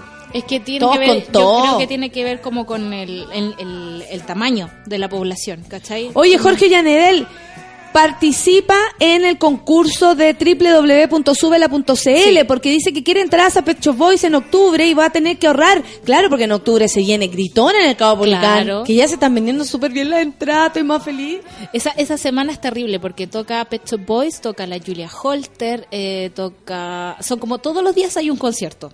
Esa, la En semana, del 13. de Pet Shop Boys, sí. Sí, Eh, bueno, yo estoy a, la- a dos semanas después, eh, me pueden ir a ver y están mucho más baratas que para Pecho Boy las entradas. La entrada Sí. más barata a mi show es de 10 lucas y me parece que está bueno. Está súper bien, para además un Caupolicán que es hermoso y va a estar ser un show siempre. larga duración, va a estar bueno. Se escucha bien, se Rebeca, amigo, andas por acá. La negrita también dice que yo vi esa película en el planetario, propósito de The Wall. Me gustaba mucho ese libro cuando niña. Ah, vio a mí, el niño de las A estrellas. mí lo que más me gustaba del libro es que había una cama que uno se acostaba dos minutos y eran como cinco horas de sueño. Yo soñaba con esa cuestión. Yo una vez estuve en Colombia, a propósito de que me invitaron a actuar a la tele allá, a, mm, a Caracol TV, en ¿Ya? el Festival Internacional del Humor de Colombia, que es un clásico de- del Caribe, digamos, ¿no? Eh, tuve la suerte de ir, la primera chilena, después todos se dieron color, pero yo fui la primera. después salió ahí como, ay, Ledo, que fueron, y yo como, ay, amigos, los espero aquí. Eh, claro, y yo nada, en ese minuto no era tan... Creo que hay una foto en Instagram. Creo que hay una. Eh, como dice Lucenito, date color, date color. Eso me dice. ¿En serio? Date color, la gente con menos se cree la raja. Es verdad. Y usted no dice nada. Y yo ahí, pero es que me da vergüenza y después me odian.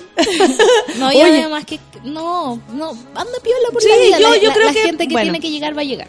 La cosa es que hace muchos años yo fui para allá eh, y eh, eh, me avisaron que tenía que grabar a las 7 de la mañana. Yo había pasado la noche entera como volando porque era un vuelo mierda. Llegué allá, eh, eso- esos vuelos como que tenéis que ir a Brasil primero, después va a ir no sé a dónde. Horrible el vuelo que me mandaron, pero eterno. De eso me acuerdo. Eterno yo tenía mucho sueño. Y eh, llego y me dicen, che, Natalia, vas a tener que hacer tu show mañana. La grabación de los cuatro monólogos de cinco minutos es a las 7 de la mañana. Entonces a mí se me cayó la cara. Por supuesto. La recogí, me la puse, como dice mi amigo, me, me caí muerta y me paré viva en Claro. dos segundos. Y dije, perfecto, no se preocupen. Y fui al, al hotel estupendo en el que me tenían, a un lugar donde era como un sauna, pero de pura agua. Y había un sector, te tiraban chorros por todos lados, te metías ahí una cabina, un chorro de agua helada, pero fuerte, así como en las articulaciones. Después te pasaba ahí a otro caliente que te hacía como suavizar el cuerpo. Luego, una cuestión donde caminaba y te tiraban agüita en, la- en las pantorrillas. Onda entrenamiento de, de Michael Phelps. Caminando, sí, caminando como en piedras. ¿Ya? Había que caminar en una piedra, en piedras así, y que no dolía para nada, y chorritos en las pantorrillas, como cada lugar de tu cuerpo. Y en un momento me dice, ¿y te gustaría entrar ahí? Yo digo, ¿qué es eso? Me dijo, eso simula el, mal- el mar muerto. La- Y tú te acuestas en el mar, o sea, perdón, en el agua, que es una piscina chica, era muy chiquitito, era como una cabina así muy chico, que cabía tu cuerpo entero y todo. Y te quitan, me dijo, La gravedad. la- eh, y por lo mismo, el viaje de tu cuerpo Claro. y te, te, te vas a hacer estar eh, eh, así como nueva, vas a ver. Te- yo te vengo a buscar en 10 minutos más, tú te puedes quedar ahí, weona. Qué hermoso. Era cierto. O sea, yo puedo tener no un- me sentía así como hinchada después que uno se siente en los vuelos tan largos. eh, pude dormir bien. eh, después me metí un montón de aguas más. pero esta cuestión me dejó loca porque en el fondo lo que te quitaba era lo que El tú decís: el peso de tu cuerpo por el cansancio. Claro. ¿Cachai? Y te quitaba esa gravedad, te la quitaba así. ah, eh, y tú te salías de ahí y que hay como, "Ah, estoy sintiéndome bien, estoy sintiéndome bien, esto es muy extraño, me siento muy bien. Yo- y yo- pude dormir y me fue Qué hermoso. Yo pienso entonces, ya, yo- a mí me encanta, me encantaría ir al mar muerto a, a- a- a flotar un rato ahí por culpa de la sal. Eh, pero si existe esta cosita, yo podría tenerla en mi casa, ponte tú. Yo creo Así que como sí, una la mini gente piscinita. la gente fantástica sí, Sí, la tiene. En mi casa son todos muy fanáticos del mar muerto. ¿En serio? Le encanta. Desde, desde, perdón. Solcita nunca había encontrado un hogar, porque ya, en mi casa son fanáticos de Lucho Jara, puede ser. En mi casa son fanáticos de la ópera, puede ser. En, en mi casa son, uy, mi abuelito, son fanáticos del tango, también puede ser. Pero el mar muerto. Desde los pergaminos de libros apócrifos hasta serio? los barritos para la cara. Hay una empresa que trae muchas cremas hechas allá. Sí, sí, sí. Son hermosas. Ella por el mar muerto. Fanáticos. son fanáticos del mar muerto. ¿Y cuáles son las, las propiedades? Como del, de la cuestión. Además de quitarte la gravedad. Claro, las propiedades del mar muerto, para la carita, para todo. ¿Por Este- qué le gusta tanto a tu familia? Porque todo lo mineral, digamos, te limpia. Te limpia muy bien la cara. Bueno, yo sabes que como eso. nueva les voy a decir, tuve un viaje de mierda, tenía que grabar a una hora de mierda, pero no, yo mi cabeza dijo, filo, si la cosa es así, yo voy a estar a las 7 de la mañana como si fuera a las 10 de la noche. Me levanté a las 5, me quedé dormida a las 9 de la noche, me levanté a las 5 de la mañana, me duché, me fui a desayunar a las 6 de la mañana como si fuera a las 7 de la tarde. Hola, ¿cómo están? Hola, ¿cómo están? Y todo como, oye, ¿qué le pasa a esta weona? Y yo, para mí son las 9 de la noche. Hola, hola, hola. Natalia, estás re bien. Estoy divina, les estoy divina. Y grabé cuatro monólogos a las 7 de la mañana y me fue bien igual. Sí, porque eh, había que cambiar bien. el chip. Sí, po. Que- Si yo me angustiaba porque era las 7 de la mañana en mi cuerpo, ¿cómo no? Yo decía, ¿cómo no voy a poder si vine a esto? Vengo preparada, vine a esto. No, no, no le voy a dar más vuelta al asunto. Porque el amigo argentino, un comediante argentino, no pensó así y le fue como el hoyo y lo pasó mal. ¿Cachai? Pero es que, che, eso eran las 7 de la mañana. Le dije, weón, si da lo mismo. Claro. Usted haga lo que tenga que hacer. Aparte que el público está jalado.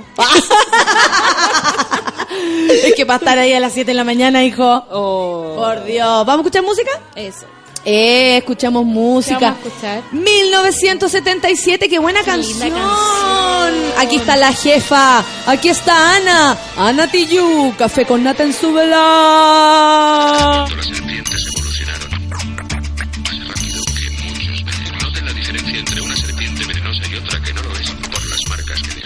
1970, 1970, 1970, 1970. Nací un día de junio del año 77, planeta Mercurio y el año de la serpiente. Signo patente tatuado y en mi frente que en el vientre de mi madre marcaba el paso siguiente. Nacer llorar sin anestesia en la camilla. Mi padre solo dijo es Ana María. Sí sería el primer llanto que me probaría, que mandó las heridas y dándome la batería. Solía ser entonces como un libro abierto, pero leí la letra pequeña del texto, como un arquitecto construyendo cada efecto. Correcto, incorrecto, se aprende todo al respecto. Saber que algunas personas quieren el daño, subir peldaño toma tiempo, toma año. Con mi peluche mirando lo cotidiano, dibujos transformaban el invierno en gran verano. Papá me regaló bajo mi insistencia un juego que trataba de compartir la solvencia, pero en el patio hicieron la competencia. Fue cuando sentí mi primera impotencia. 1970, y 1970, y 1970. 1977, no me diga no, no lo cambia lo hará diferente en el año que nació la serpiente. 1977, no me diga no, que no lo presiento. Todo lo que cambia lo hará diferente en el año que nació la serpiente.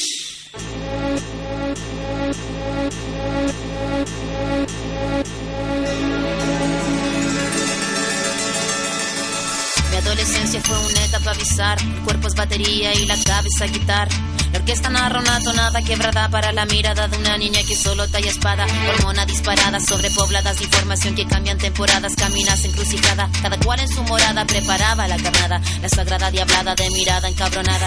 Mi fila, la verdad, nunca buscó su silla. Mi búsqueda fue mero proceso de pura pila. Pupila de poeta que marcó nuestra saliva. En la cordillera que miraba la salida. La parada militar de paso monótono, colores policromos, los uniformes de poco tono. De tono mi cuestionamiento, la voz y sonó, no. Primera rima que sonó y me enroló. Mi búsqueda no fue para mi cosa de escenario, fue algo necesario y que marcaba ya mi fallo. Así que tú hablas más de lo necesario. Fue cuando entendí que todos quieren ser corsario. 1970, y 1970, y 1970. 1977, no me diga no, no lo presiento. Todo lo que cambia lo hará diferente la serpiente. 1977, no me diga no, que no lo presiento. Todo lo que cambia lo hará diferente en el año que nació la serpiente.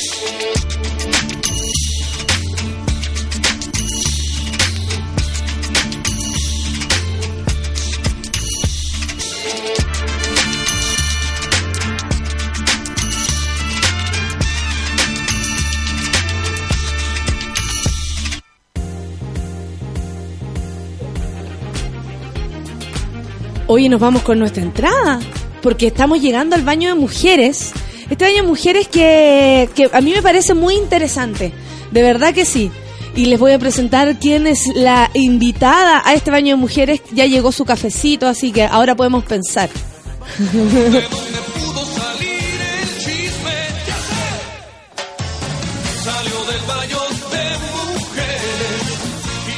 Desde este momento, Natalia Valdebenito te invita a pasar al baño de mujeres. Entra con nosotros y descubre quién es la invitada de hoy. ¿Cómo no te íbamos a regalar Mijares?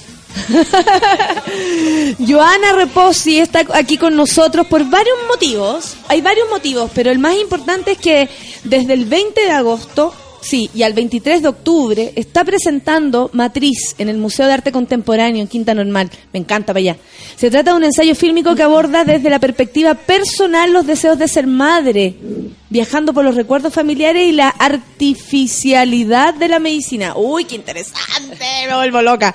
Tú, sa- tú sabrás que... Joana, por favor, saluda a la gente. Hola, hola a todos. Buenos días. Eso. Bienvenidos. Bienvenida tú, Joana, muchas gracias por venir, eh, porque me leo esto y ya me vuelvo loca. Primero, como una periodista eh, se va a lo que es eh, esta reconstrucción fílmica y que tiene que ver contigo. Es Mm. como un viaje muy muy distinto, tal vez. Sí, claro. Eh, bueno, yo soy periodista de, de formación periodística, la de hecho, ella fue tu alumna, la de ella. Sí. Ella puede hablar mejor que yo, probablemente. Habla muy bien de ti. ¿Sí? de tus clases. Sí, por lo demás, yo lo sí. sabía desde antes. Sí, sí, mira, eh, bueno, yo hago clase de periodismo, soy periodista, pero mi, mi, mi rollo es el cine, hago películas hace mucho rato. Eh, como periodista pura y dura no he trabajado nunca, creo. ¿Por qué? ¿Por qué no? O sea, probablemente trabajé con... porque nunca me interesó, siempre me gustó la imagen. Ah, Yo cuando estudié, perfecto. entré a la escuela, eh, siempre supe que quería hacer eh, algo con fotografía, National Geographic, la foto siempre me gustó mucho. Eh, y periodismo, para mi generación, era como la alternativa para estudiar más o menos algo relacionado a la cinematografía. No, Sí. no había muchas escuelas de cine, ni mucho menos. Sí, Entonces, incluso como era el- el- la, posibilidad también de acercarse a la literatura, Exacto. como desde el periodismo salían harta, harta ramas, yo también lo tenía como dentro de mis posibilidades, ¿cachai? por lo mismo. Claro, entonces Sí. era como el lugar. De hecho, muchas cineastas de mi generación somos periodistas. Sí. Y de ahí de- derivamos al cine, más que nada, o a hacer películas y eso.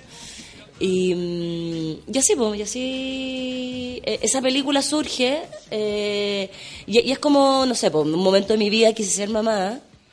Y ¿Tú no, antes no querías? Eh, fue, ¿Para ti fue como una revelación? Fue una revelación, sí. Por- O o, sea, sea, por algo se hace como tan importante Evidente. esa idea, O sea, ¿cachai? claro, porque hice película, me dediqué a hacer mi profesión, bla, bla, bla, pasó la vida. Nunca fue un tema, la verdad. Como, quiero ser o no, no quiero ser. O sea, Sí. en un momento decía, no, me ponía la bandera de lucha, no quiero ser mamá. Mucho tiempo, que todo el mundo me preguntaba, tenéis 35, ¿qué va a ser de tu bebé? Es que a veces si no hay una película. respuesta fuerte... Claro, mis películas son mis películas, son mis hijos. Además, está, claro, o sea, claro. Pero un momento en mi vida que sí, me vio emocionalmente, físicamente, una necesidad interna, que, que como suena súper cliché, pero... No, no, no, pero, yo creo que si no es así, no es. No, no ocurre. Cuando uno y- es más, más grande todavía. Claro, y, y, y era más grande, suena mucho más lindo. Como Me gusta a mí, argentino. sí. Yo uso el más grande. Es que es precioso. A mí me gusta acerca la granditud. Uno. Sí, tú eres más grande que yo. Claro, Es mucho eh, mejor eso. Eso. Y, y nada, pues y efectivamente estaba siendo más grande y quise ser mamá y empecé a hacer una búsqueda. Entonces, de ahí surge la película, más o Guau. menos. Oye, y, y ahí cuando tú quisiste ser mamá es cuando te encontraste con todo esto, con, con esto de la medicina que se te impo- se como que era, me imagino que como mamá es chucha, voy a tener que acercarme a esto, que tomar el ácido fólico, que cachai como Claro, te claro. empiezan a llenar de, de consejos medici- de medicina eh, ni siquiera alternativa, como muy tradicional y por otro lado es como tú lo querías llevar, al mismo tiempo tu proceso personal, me imagino que era un culo todo eso. Todo. Todo. Por eso dio para. Fue un motivo. Eh, sí, pues, efectivamente, todo eso lo ha sido fólico, ta, ta, ta, ta, ta, y que no, y, y no tenéis pareja. También en un momento de tu vida, o sea, quiero ser mamá, tengo 39 años, ¿qué se hace? Voy a un, puta, no sé, de repente uno puede congelar óvulo, había escuchado de esto Sí. de congelar, de, y el rollo. Entonces fui a un médico a preguntarle, y yo en mi, yo siempre ando grabando, registrando, eh, y le dije al médico, ¿puedo grabar esta conversación? Así como, como mi mini bebé en esa época. Eh, sí, en un rollo, y, y la conversación era como, mira, eh, congelar ya está cagando. O sea, tenés 39, o sea, tus óvulos no sirven para nada, ¿cachai? Las alternativas son o comprarme, comprarme un espermatozoide y te lo inyectáis, pum. Y, y una guata, o sea, como que el diálogo y lo que empezó a ocurrir ahí, que yo me veía en esta sala, medicina, y dije, quiero ser tan importante ser mamá, o sea, como para Claro, comprarme una Pongamos en espe- o sea, porque- perspectiva. porque yo quería, dije, ya, como congelo mío, o lo último ahí los dejo guardaditos y uno tiene la opción en algún momento de tu vida, ¿no? Sí, sí, sí. Sobre todo para las que tal vez, por ejemplo, eh, en mi caso yo no soy madre, tengo 37 años, Congela. no tengo ninguna eh, gana en este minuto, básicamente porque yo siento que tengo 25. Mm. se Entonces como que, joven, como que me dicen, oye, pero el reloj biológico, ¿sabes qué? No lo siento llegar, no, no, no lo escucho, no... No está cerca, ¿qué es eso? Me No siento creo. vital, eh, estoy llena de ideas, vida. ¿cachai? En ningún caso que eh, llegando a, a alguna etapa, así como el cierre de algo, ni los 40 fiestas significan algo así para mí. Como en, en esta generación, mis amigos son la mayoría homosexuales, por lo ende, no tenemos así como esta weá, vamos a ver a los hijos de mis amigos. Claro. Para mí está súper lejos eso. Exacto. Entonces, y está súper- o sea, y uno no es consciente hasta que de repente te ocurre y de repente dicen, no, ¿sabes qué? Eres vieja. No puedes. Hay, o sea, como que existe algo. ¿te pasó algo a ti cuando te dijeron eso, además de todo lo que te no, dijeron no, esa vez? ¿Sabes qué me importó? Una- no, la verdad que la vejez. Es que también- tiene que ver con uno, sí. No, no estoy ni ahí. Y si- de hecho, creo que, que como que es la que es ser viejo, o sea, bienvenido también, o sea, no, no hay ni un rollo. Pero sí creo que yo sería una bandera de lucha decir, chicas, en el colegio hay una opción de congelamiento. ¿Cachai? o sea, es como loca. No queréis hoy día, bien, pero congela, tenlo ahí, guárdalo, quién sabe. Pero que te digan que no tenéis, op- o sea, que ya no podí y, y Ni siquiera ocupar esa opción. esa opción es muy heavy, es muy heavy porque se te cierra mucho esa opción y me parece que muy... Ahí hay un punto de quiebre, ¿cachai? Mm, sí, sí, seguro muy que sí. potente. Oye, y después que, ya, por ejemplo, me parece que, que el- la pregunta esta también de si tienes o no tienes hijos, en muchos casos es muy desafortunada por lo que tú decías. Hay muchas mujeres que se quieren, sí quieren, pero no tienen pareja. Exacto. O no pueden. Y la pregunta puede ser súper invasiva y dolorosa. Para mí no, yo juego, incluso hasta me río de quien me pregunta, aprovecho como lo mismo que haces tú, ¿puedo grabar? Porque en verdad uno ve las reacciones cuando uno dice, no, no tengo ganas, nadie te entiende, nadie te cree, porque no, en el fondo tú sí tienes ganas, pero no lo quieres Ah, confesar. Claro, hasta inconscientemente, está- claro, hay algo que te pasa en ti, en tu interior. claro, y todo eso. Eh, tú de ahí, ¿cómo, ¿cómo dijiste esto lo tengo que, que plasmar? Materializar, Esto lo tengo que materializar porque además para mí está siendo como importante, porque supongo que empezó a agarrar un, una fuerza en ti la idea también. Sí, sí, y, y me gusta hacer películas también. O sea, es como... Se unió. Sí, eh, me parece un tema potente, entonces dije, esto, esto es generacionalmente potente también, ¿cachai? Sí. O sea, como dejar un registro, un catastro, hablar de esto, sin juzgar, ni, ni- es como, es una opción, es lo que quiero. En ese rollo, bueno, fui a ese médico, le pregunté, caché las opciones, de luego viene todo un tema de, ¿queréis comprar? No sé si viste la película, pero en el fondo hay No, un momento, un diálogo pero tengo que- muchas ganas. que, o sea, es como, mira, bueno, tenía, tenía un open and close, tenía opciones, y podías elegir ojos rubios, azules, verdes, si es caucásico, eh, si, exámenes del SIDA, si es que, eh, qué gustos tiene, si es cineasta, si puede ser. O sea, empezáis a ele- em- empieza toda una segunda etapa de la elección de ese espermatozoide. Que eso también habla mucho de uno. Que probablemente son, que son, probablemente son muchas, son decisiones súper inconscientes que uno toma. Te gusta alguien o no te gusta alguien, pero no te empezás a cuestionar por qué te gusta, qué es lo que te gusta, qué... Y empieza como todo un, Claro. como un catastro de preguntas de empezar a elegir a ese posible donante, que me pareció que es como, wow, la raza aria, ¿cachai? O sea, Acá hay todo un tema de la persona perfecta con el... no. También una hueá bien fascista. Y qué duro, qué duro para uno también hacer como ese, ese descarte, como, pucha, yo si no es sé mapuche si o no es mapuche, yo elijo de personas que no, que- no quiero que sean mapuche porque no quiero que tengan los ojos, no sé, o chino, ¿cachai? Y empezar una cuestión racista. Y no podéis decir el que sea. Bueno, también. Ah, ya. Pero si ya estáis en esa, empezáis a elegir, ¿no? ¿cachai? Claro, si tenéis claro. la opción de elegir, Ay, no quiero que sea bajito. Claro, Entonces, quiero como- altito, o sea, es que, ay, me ser- Viene todo eso, que, porque son las opciones que se te dan en la medicina.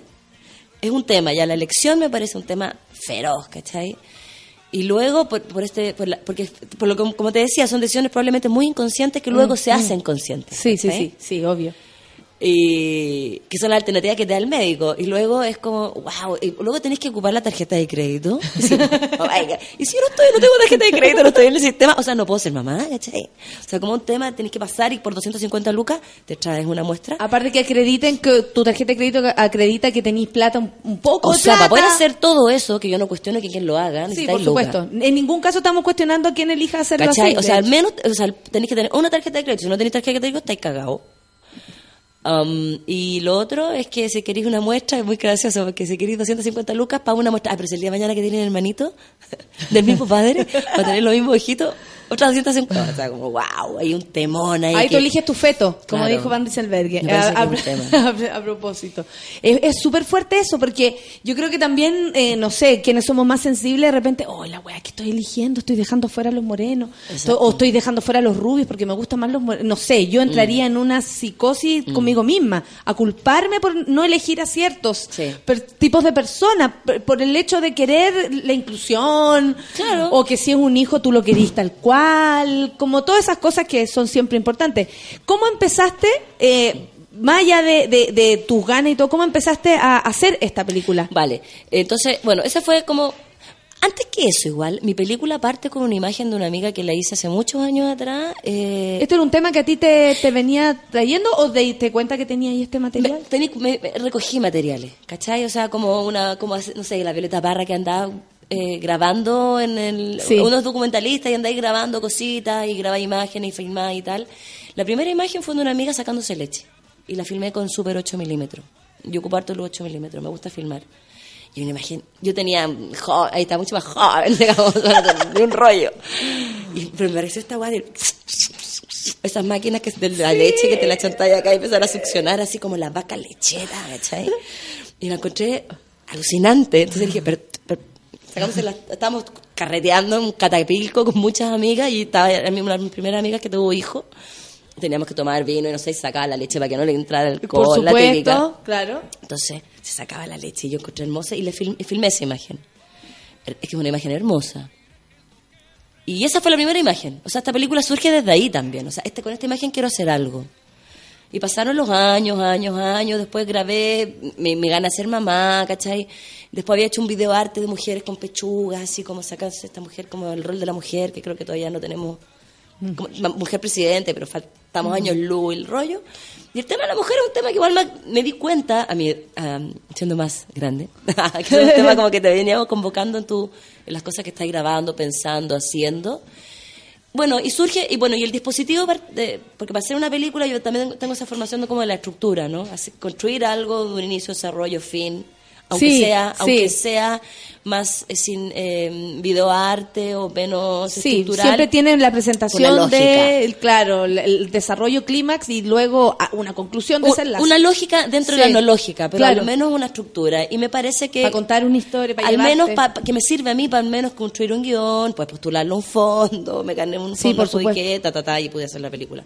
Entonces, mam- a los 39 me dieron ganas de ser mamá y empecé a, a buscar mis archivos personales y tenía esa imagen, tenía la imagen de mi abuela agonizando, que también la, la grabé, ¿cachai? Como en su último periodo, a mi vieja, tengo como archivo familiar en 8 milímetros, entonces empecé a buscar esos materiales y construí una plasticidad con esos materiales, digamos. O sea, surge de mi historia, la, la película parte con esa necesidad, esa búsqueda, pero luego voy, voy como, lo que me, lo que me pasó a mí con esa conversación, con ese médico, me hizo volver a los orígenes, familiar un poco. Que es durísimo eso, porque generalmente es algo, cosas que uno quiso dejar atrás, guardaste en esa caja como de la mudanza que no quisiste abrir nunca más, en el fondo te revelaste con todas esas para mujeres. atrás, sí, pues, La rebelión a esa mujer, a tu madre, a tu abuela, a la historia. O sea, veía la imagen de mi mamá, mi papá felices con la guaguita chica y yo así, soltero, te- profesional, haciendo cosas. Entonces, me- como que vengo de una familia Chocaba. italiana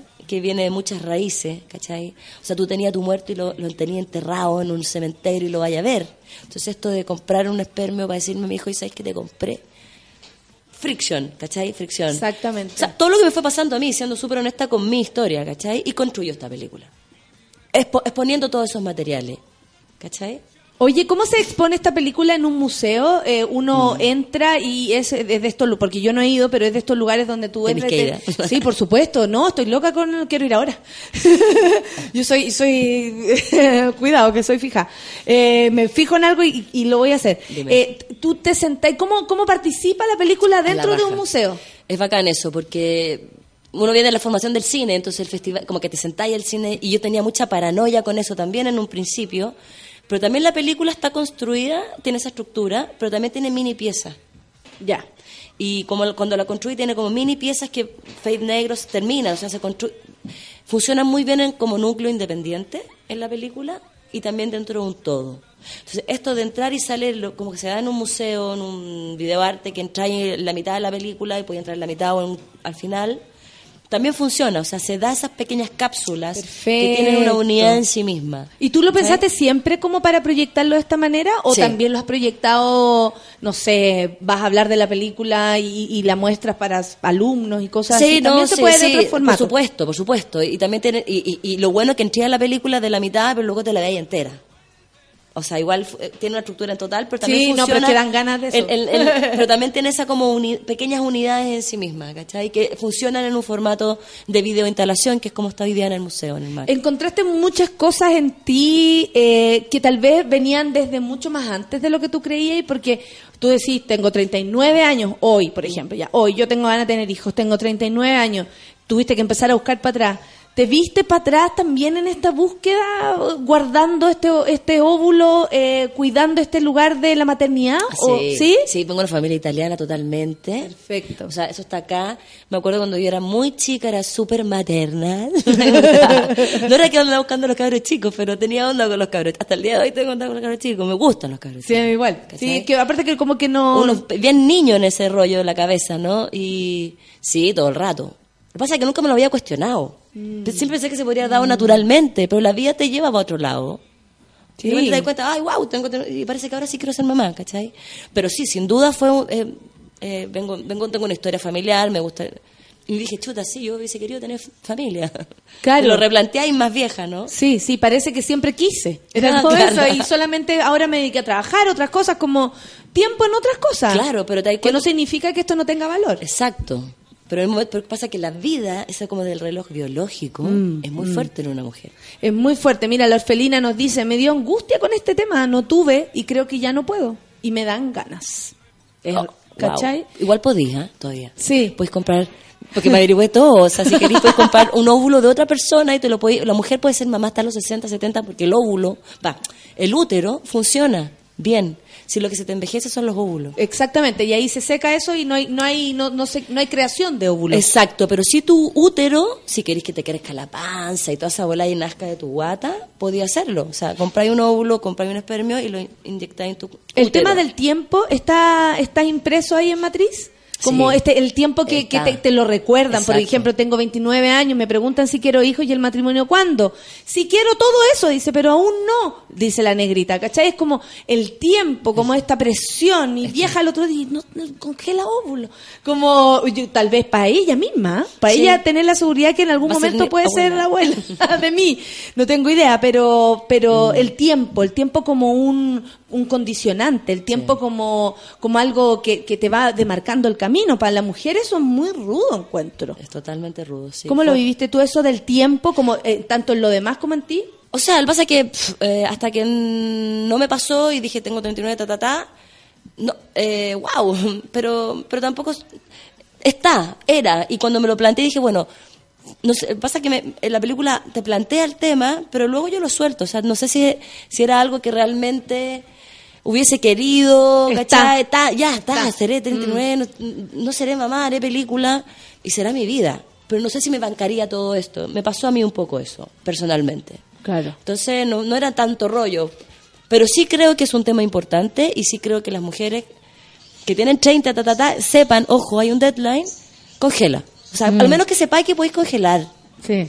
Sí, para, que la vida no, se, no te cierre puertas, ¿cachai? No, y para que también nos vayamos uniendo a, a este mundo nuevo con un montón de posibilidades y este discurso del tiempo te empieza a hacer menos sentido y por lo mismo vivir más tranquila. Exacto, y no tenés la mina que está con la cuestión ahí, ¡ah! Pololo, porque me pasó esa wea también. Pero, o sea, era como, chuta, no tengo. eh". Entonces dije, ay, no tengo pololo. Entonces era como, tampoco buscar un pololo para tener un hijo el día. O sea, Claro, chao. ahí te volví loca. Porque viene todo ¿Quién califica para eso No, también? olvídalo. si es por eso. ¿Cachai? Pasan, pasan cosas. Oye, vamos a escuchar música. Tenemos mucho que conversar todavía y estoy muy contenta aquí hablando de este tema. Queen. Vamos a escuchar cuando son las 10 con 46 minutos. Another Wild West the Dust. Café con Nathan, súbela.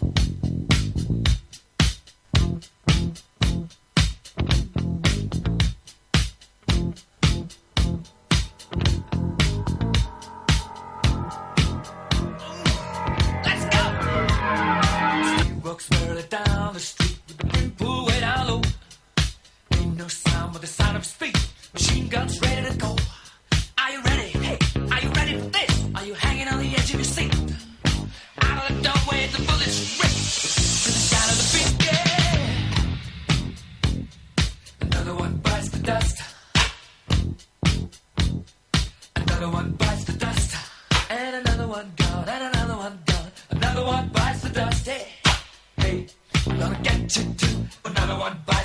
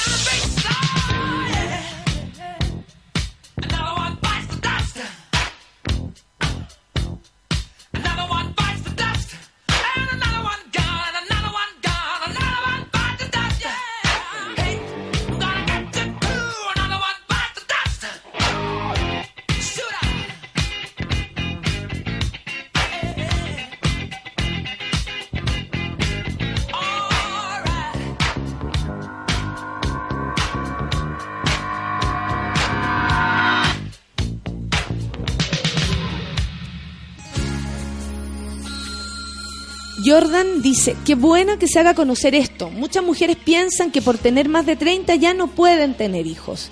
Eh, y también está la libertad de no tenerlos. ¿ah? Eh, yo creo que también nosotros como sociedad tenemos que, como, no sé, apañar la decisión que sea, porque primero no es nuestra decisión, es del otro. Es una cuestión muy, muy eh, profunda y personal. Joana, me están preguntando, ¿con quién estás? Me pregunta Ivonne. Estoy con Joana, eh, Joana Reposi, ella es eh, periodista, pero en este minuto, documentalista, está presentando desde el 20 de agosto al 23 de octubre Matriz en el Museo de Arte Contemporáneo, pueden ir a verlo ahí en la Quinta Normal, Eh, además de ser entretenido ir a ver algo así, te va y con algo ahí en la cabecita, que pensar que siempre eh, está bien. Lo que nos decía la solcita, la gente está preguntando, nunca en ese minuto en que dijiste, oh, mi edad, este doctor, la, la- la tecnología, la presión social y el reloj biológico, ¿es la adopción? La verdad que en ese momento no, porque me dio esa alternativa y todo, pero igual creo que... Bueno, yo fui mamá a los 41, me embaracé a los 40, solté esa necesidad y me dije, ya no, papá, papá, pero también me lo pregunté y dije, bueno, si yo no hubiese sido, yo creo que la opción es una alternativa todo el rato. También. Sí. Y se entrega mucho amor y ahí hay un rollo muy potente también. Es que si vamos a hablar de amor, yo creo que no tiene forma Claro. de cómo, cómo, cómo venga. Claro, tuve la suerte de poder embarazarme normalmente y ser mamá y tal, pero si yo me lo pregunté en un momento, si no hubiese sido y no hubiese tratado, o sea, no me hubiese quedado embarazada por cualquier opción que hubiese tomado, yo creo que la opción está ahí. Mm. Y si uno y, y creo que incluso creo que en este país decidir adoptar y pasar por todo el proceso tenéis que tener una cantidad de amor increíble Sí. para lo- una vez logrado eso. Sí, Entonces, sí, por la paciencia. Por El la- otro día estuvimos con las amigas acá. eh, la, la primera pareja eh, de lesbianas que están Claro. como eh, idóneas para, pero aún no, no se concreta. O sea, estamos en la idoneidad nada más y todavía no se concreta. La Karen dice, me pasa todo lo contrario. Mi hija la tuve a los 14 Y tengo 22. Estoy en campaña y también me critican. Es como si ya tuviste un hijo y ahora quería otro. Puta, la Karen quiere tener otro de ella, po. Mi profe quería un hijo y no tenía pololo. Le pidió a un amigo que la ayudara. Ahora el chicoco debe tener cuatro años, dice la Areli. También, son otras maneras. Sí, claro, un buen Sí. amigo siempre funciona. un buen amigo que también tenga ganas de, de- de estar como en, en esa, en esa frecuencia. Que mi mamá, ojalá mi mamá esté escuchando y sepa que su hija no es la única que no quiere tener hijos, dice Javiera Paz. Es un, eh, esa es otra pelea que hay que dar, ¿ah? como las que no quieren tener y están seguras, o al menos creen en ese minuto estar seguras, debemos respetar de la misma manera. Oye, eh, Ivonne, eh, ¿cómo, cómo, ¿qué te pasó a ti? ¿Qué cambió en ti con este, con este, con esta investigación, con, con este matriz? ¿Te cambió algo? ¿Sí modificó algo? ¿O fue tan paulatino Sí, que no. te diste ni cuenta? No, no, yo creo que con la película me reconcilio con las mujeres femeninas de mi, en mi historia, que es mucho más profundo, ya se sale del tema de... Sí, se sale de- del de tema global. particular o como Sí. parte de la peli, es como me, re- me, me- me reconcilio con mi historia, con mi familia, con las mujeres, me llevo mucho mejor con mi mamá, ponte tú. De más, Por ejemplo. de más. ¿Cachai? Es como una Sí, película te bien... diste cuenta el juicio que tal vez estás haciendo. Por todas esas cosas, Mm. ¿no? Eh, y te, reco- te reconcilias con tu historia. Yo creo que por ahí pasa. El tema de querer ser mamá es un tema que me parece importante, que lo ponen eh, el ser más vieja y las opciones que se dan, y de ahí, parte ahí parte la película, pero la película cruza muchos otros temas, habla de la vejez, de la muerte, de la vida, de esto que hiciste del tiempo, que pasa, corre, y eso, y, y nada. Oye, eh, sabemos también eh, que está ahí con un documental o trabajaste mucho tiempo en un documental sobre el MBL. ¿En qué va eso? Voy, estoy, eh, bueno, el, el Pedrito, ojalá esté escuchando. Eh, yo a Pedro lo Yo conocí. me lo llevé al Festival de Viña. Es un bacán. dicen que estaba, dicen sí, que estaba. Yo te escuché, fue muy bonito. me di el gustito. Sí, fue hermoso. Fue emocionante. Eh, bueno, Para Pedro mí también. Lo conocí hace mucho tiempo. Yo hice, yo, yo partí trabajando en el show de los libros, ahí nos conocimos, nos hicimos amigos. Y, y el 2010 2006, 2007 dije, Pedro, hagamos una, empezamos a pensar una película juntos. ¿Cachai? Eh, Pedro es mucho más conocido por su obra, por su crónica, por su Sí. literatura, menos por su obra plástica. Entonces yo dije, hagam- y me interesaba mucho su obra plástica y, le, y conversando, hagamos una película sobre tu obra plástica, muy feliz. Entonces tengo muchas grabaciones, eh, los últimos ocho o nueve años de vida de Pedro, donde él me mostró su material, revisamos juntos, yo vi, me decía, muestro esto. Yo vi te decía. Yo vi. Eh, te- ¿Cachai? Me mostraba sus sus fotografías, sus dibujos, ¿cachai? Todo eso. Y bueno, en todo ese periodo también. Y, y bueno, la película es un poco la biografía plástica, es un retrato plástico sobre la obra plástica de Pedro Lemebel. ¿Y, y dónde podemos encontrar? Y, y me gané el fondo el año ¿Ya? pasado, el fondo ¿Ya? del audiovisual para poder hacerla, que estuvo muy contenta. Y hoy día estamos, grabando eso, estamos, estamos en la época de producción, estoy haciendo las entrevistas, recopilación de archivos, todo el material visual, me- tengo un material hermoso. Esto es una, es de, de alguna manera un eh, es como una parte de Pedro Lemebel que muchas personas no, con- no conocen. Es como exponerlo desde otro lugar. Exactamente. Pa- parte de ahí, o sea, de Pedro y la, y la época de la yegua del apocalipsis, mucha Mm, gente mm. habló, Sí, sí, pero sí. muy poca gente realmente lo vio. En- es de, devela un poco toda esa parte. Si algo sabemos es como me contaron que me contaron. Claro, me contaron, me contaron que hizo esta performance porque eran de muy repente uno fugaces. encuentra una foto y de ahí sale como eh, Exacto. aquí estuvieron las yeguas de la. Exacto. Pero no, Pero- no tenemos más crónica de eso. Exacto, eso. Mm. Él recoge específicamente esa parte de Pedro y mucho antes, como él surge, su primer autorretrato de, de niño, cuando se fotografiaba, se autofotografiaba. La selfie. Se transvestía de Al Capone, ¿cachai? Sus primeras performances ya pero de niño, que eso es como una beta que siempre tuvo. Entonces, exploro todo eso, paso por las yeguas y Pedro hasta el final, hasta los últimos días estuvo haciendo performance, ¿cachai? Entonces, es- recoge esa parte de Pedro. Cuando se conocieron, a ti, a ti ¿qué te pasó lo con. Pedro Leme? Porque, no sé, yo, por ejemplo, la historia mía es que yo venía leyendo sus libros, me lo encuentro en el metro y dije, si se baja en la misma que yo, le hablo.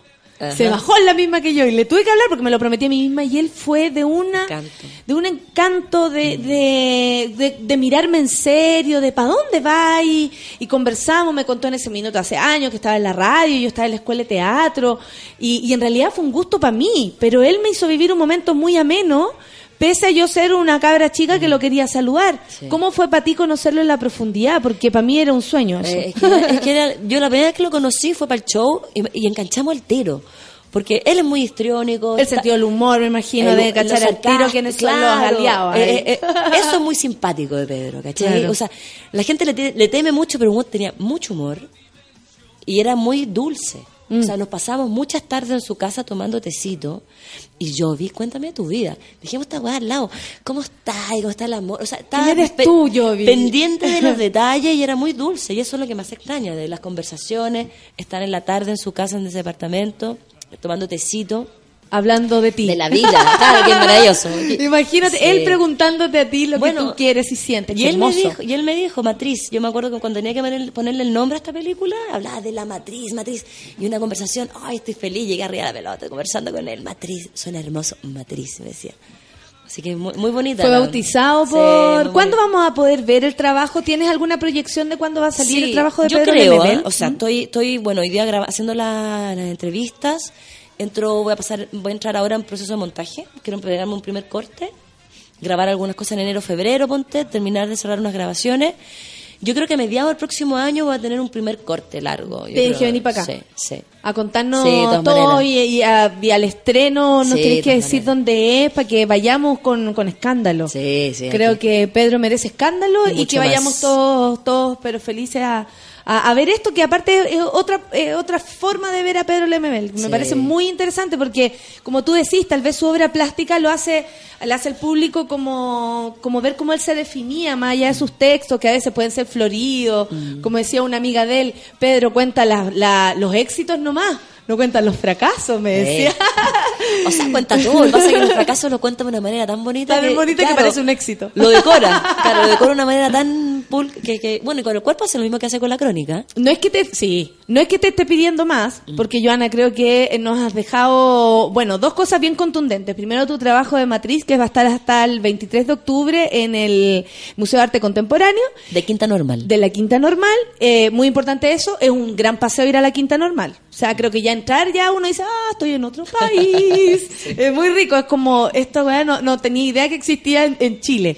Eh, sabemos lo de Pedro de ¿y tienes algún otro proyecto o estas dos cosas te están tomando la vida? Porque más encima tienes un hijo. Entonces eso también es, es cueca. Bueno, pues estoy con otro proyecto. Ah, en yo guion, sabía. en obvio, guion, obvio, estás haciendo 88 mil cosas. ¿Sí? ¿De guion. guion de qué?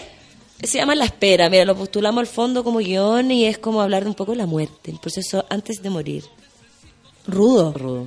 Porque no nos queremos acercar a ese tema. Sí, Nadie po. quiere mirarlo, pero está ahí, digamos. Y, y tal vez, mientras más nos acercamos, más amigos nos vamos Sí. haciendo del tema. Yo creo que esta distancia que tenemos con la muerte, con la idea de la muerte, Mm. nos hace temer tanto, dudar tanto, en vez de sentir que, bueno, se fue, se fue nomás, me voy, me voy nomás. Si Mm. total, ¿qué tanto? Sí. Los viejos la hablan de una manera mucho más natural. Sí, sí, como casi como yo voy a tomar la decisión cuando yo quiera. Y eso es rudo, como, Sí. Tata, ¿estás Sí, bien? Sí, sí, sí. estoy tranqui, si todavía no. Perfecto, si me lo dices tú. Joana, espero que haya sido un gusto tanto para nosotros haberte tenido acá. Me encantó eh, hablar de esto. Siempre habíamos querido hablar de maternidad, de alguna manera. Es un acercamiento, por lo menos que a mí me resulta mucho más fácil. Porque no sé si quiero conversar con esas gallas que paren de unas maneras cuáticas y se comen la placenta y esa wea. Too much. Too much.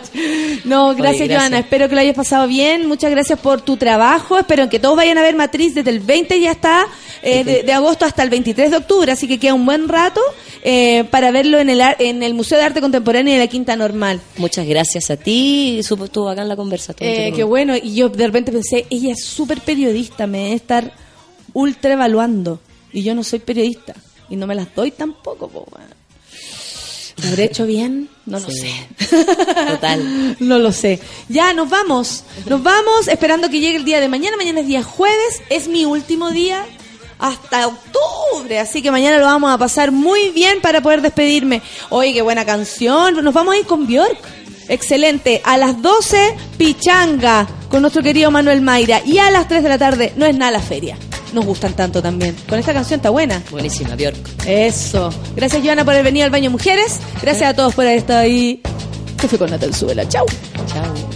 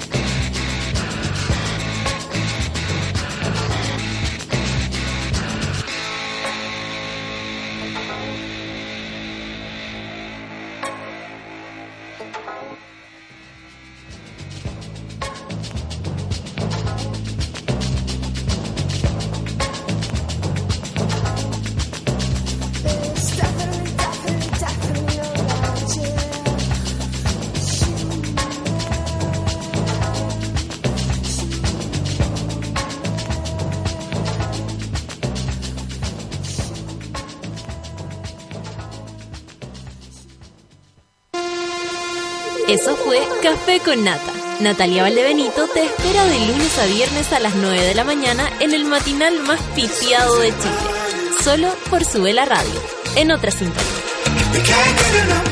Café con Nata fue presentado por el nuevo 4G de Virgin Mobile. Cambia el chip. Gana la casa propia con Nescafé. Fibro, la marca de los jóvenes en el cuidado del hogar. Y Grand i10 de Hyundai.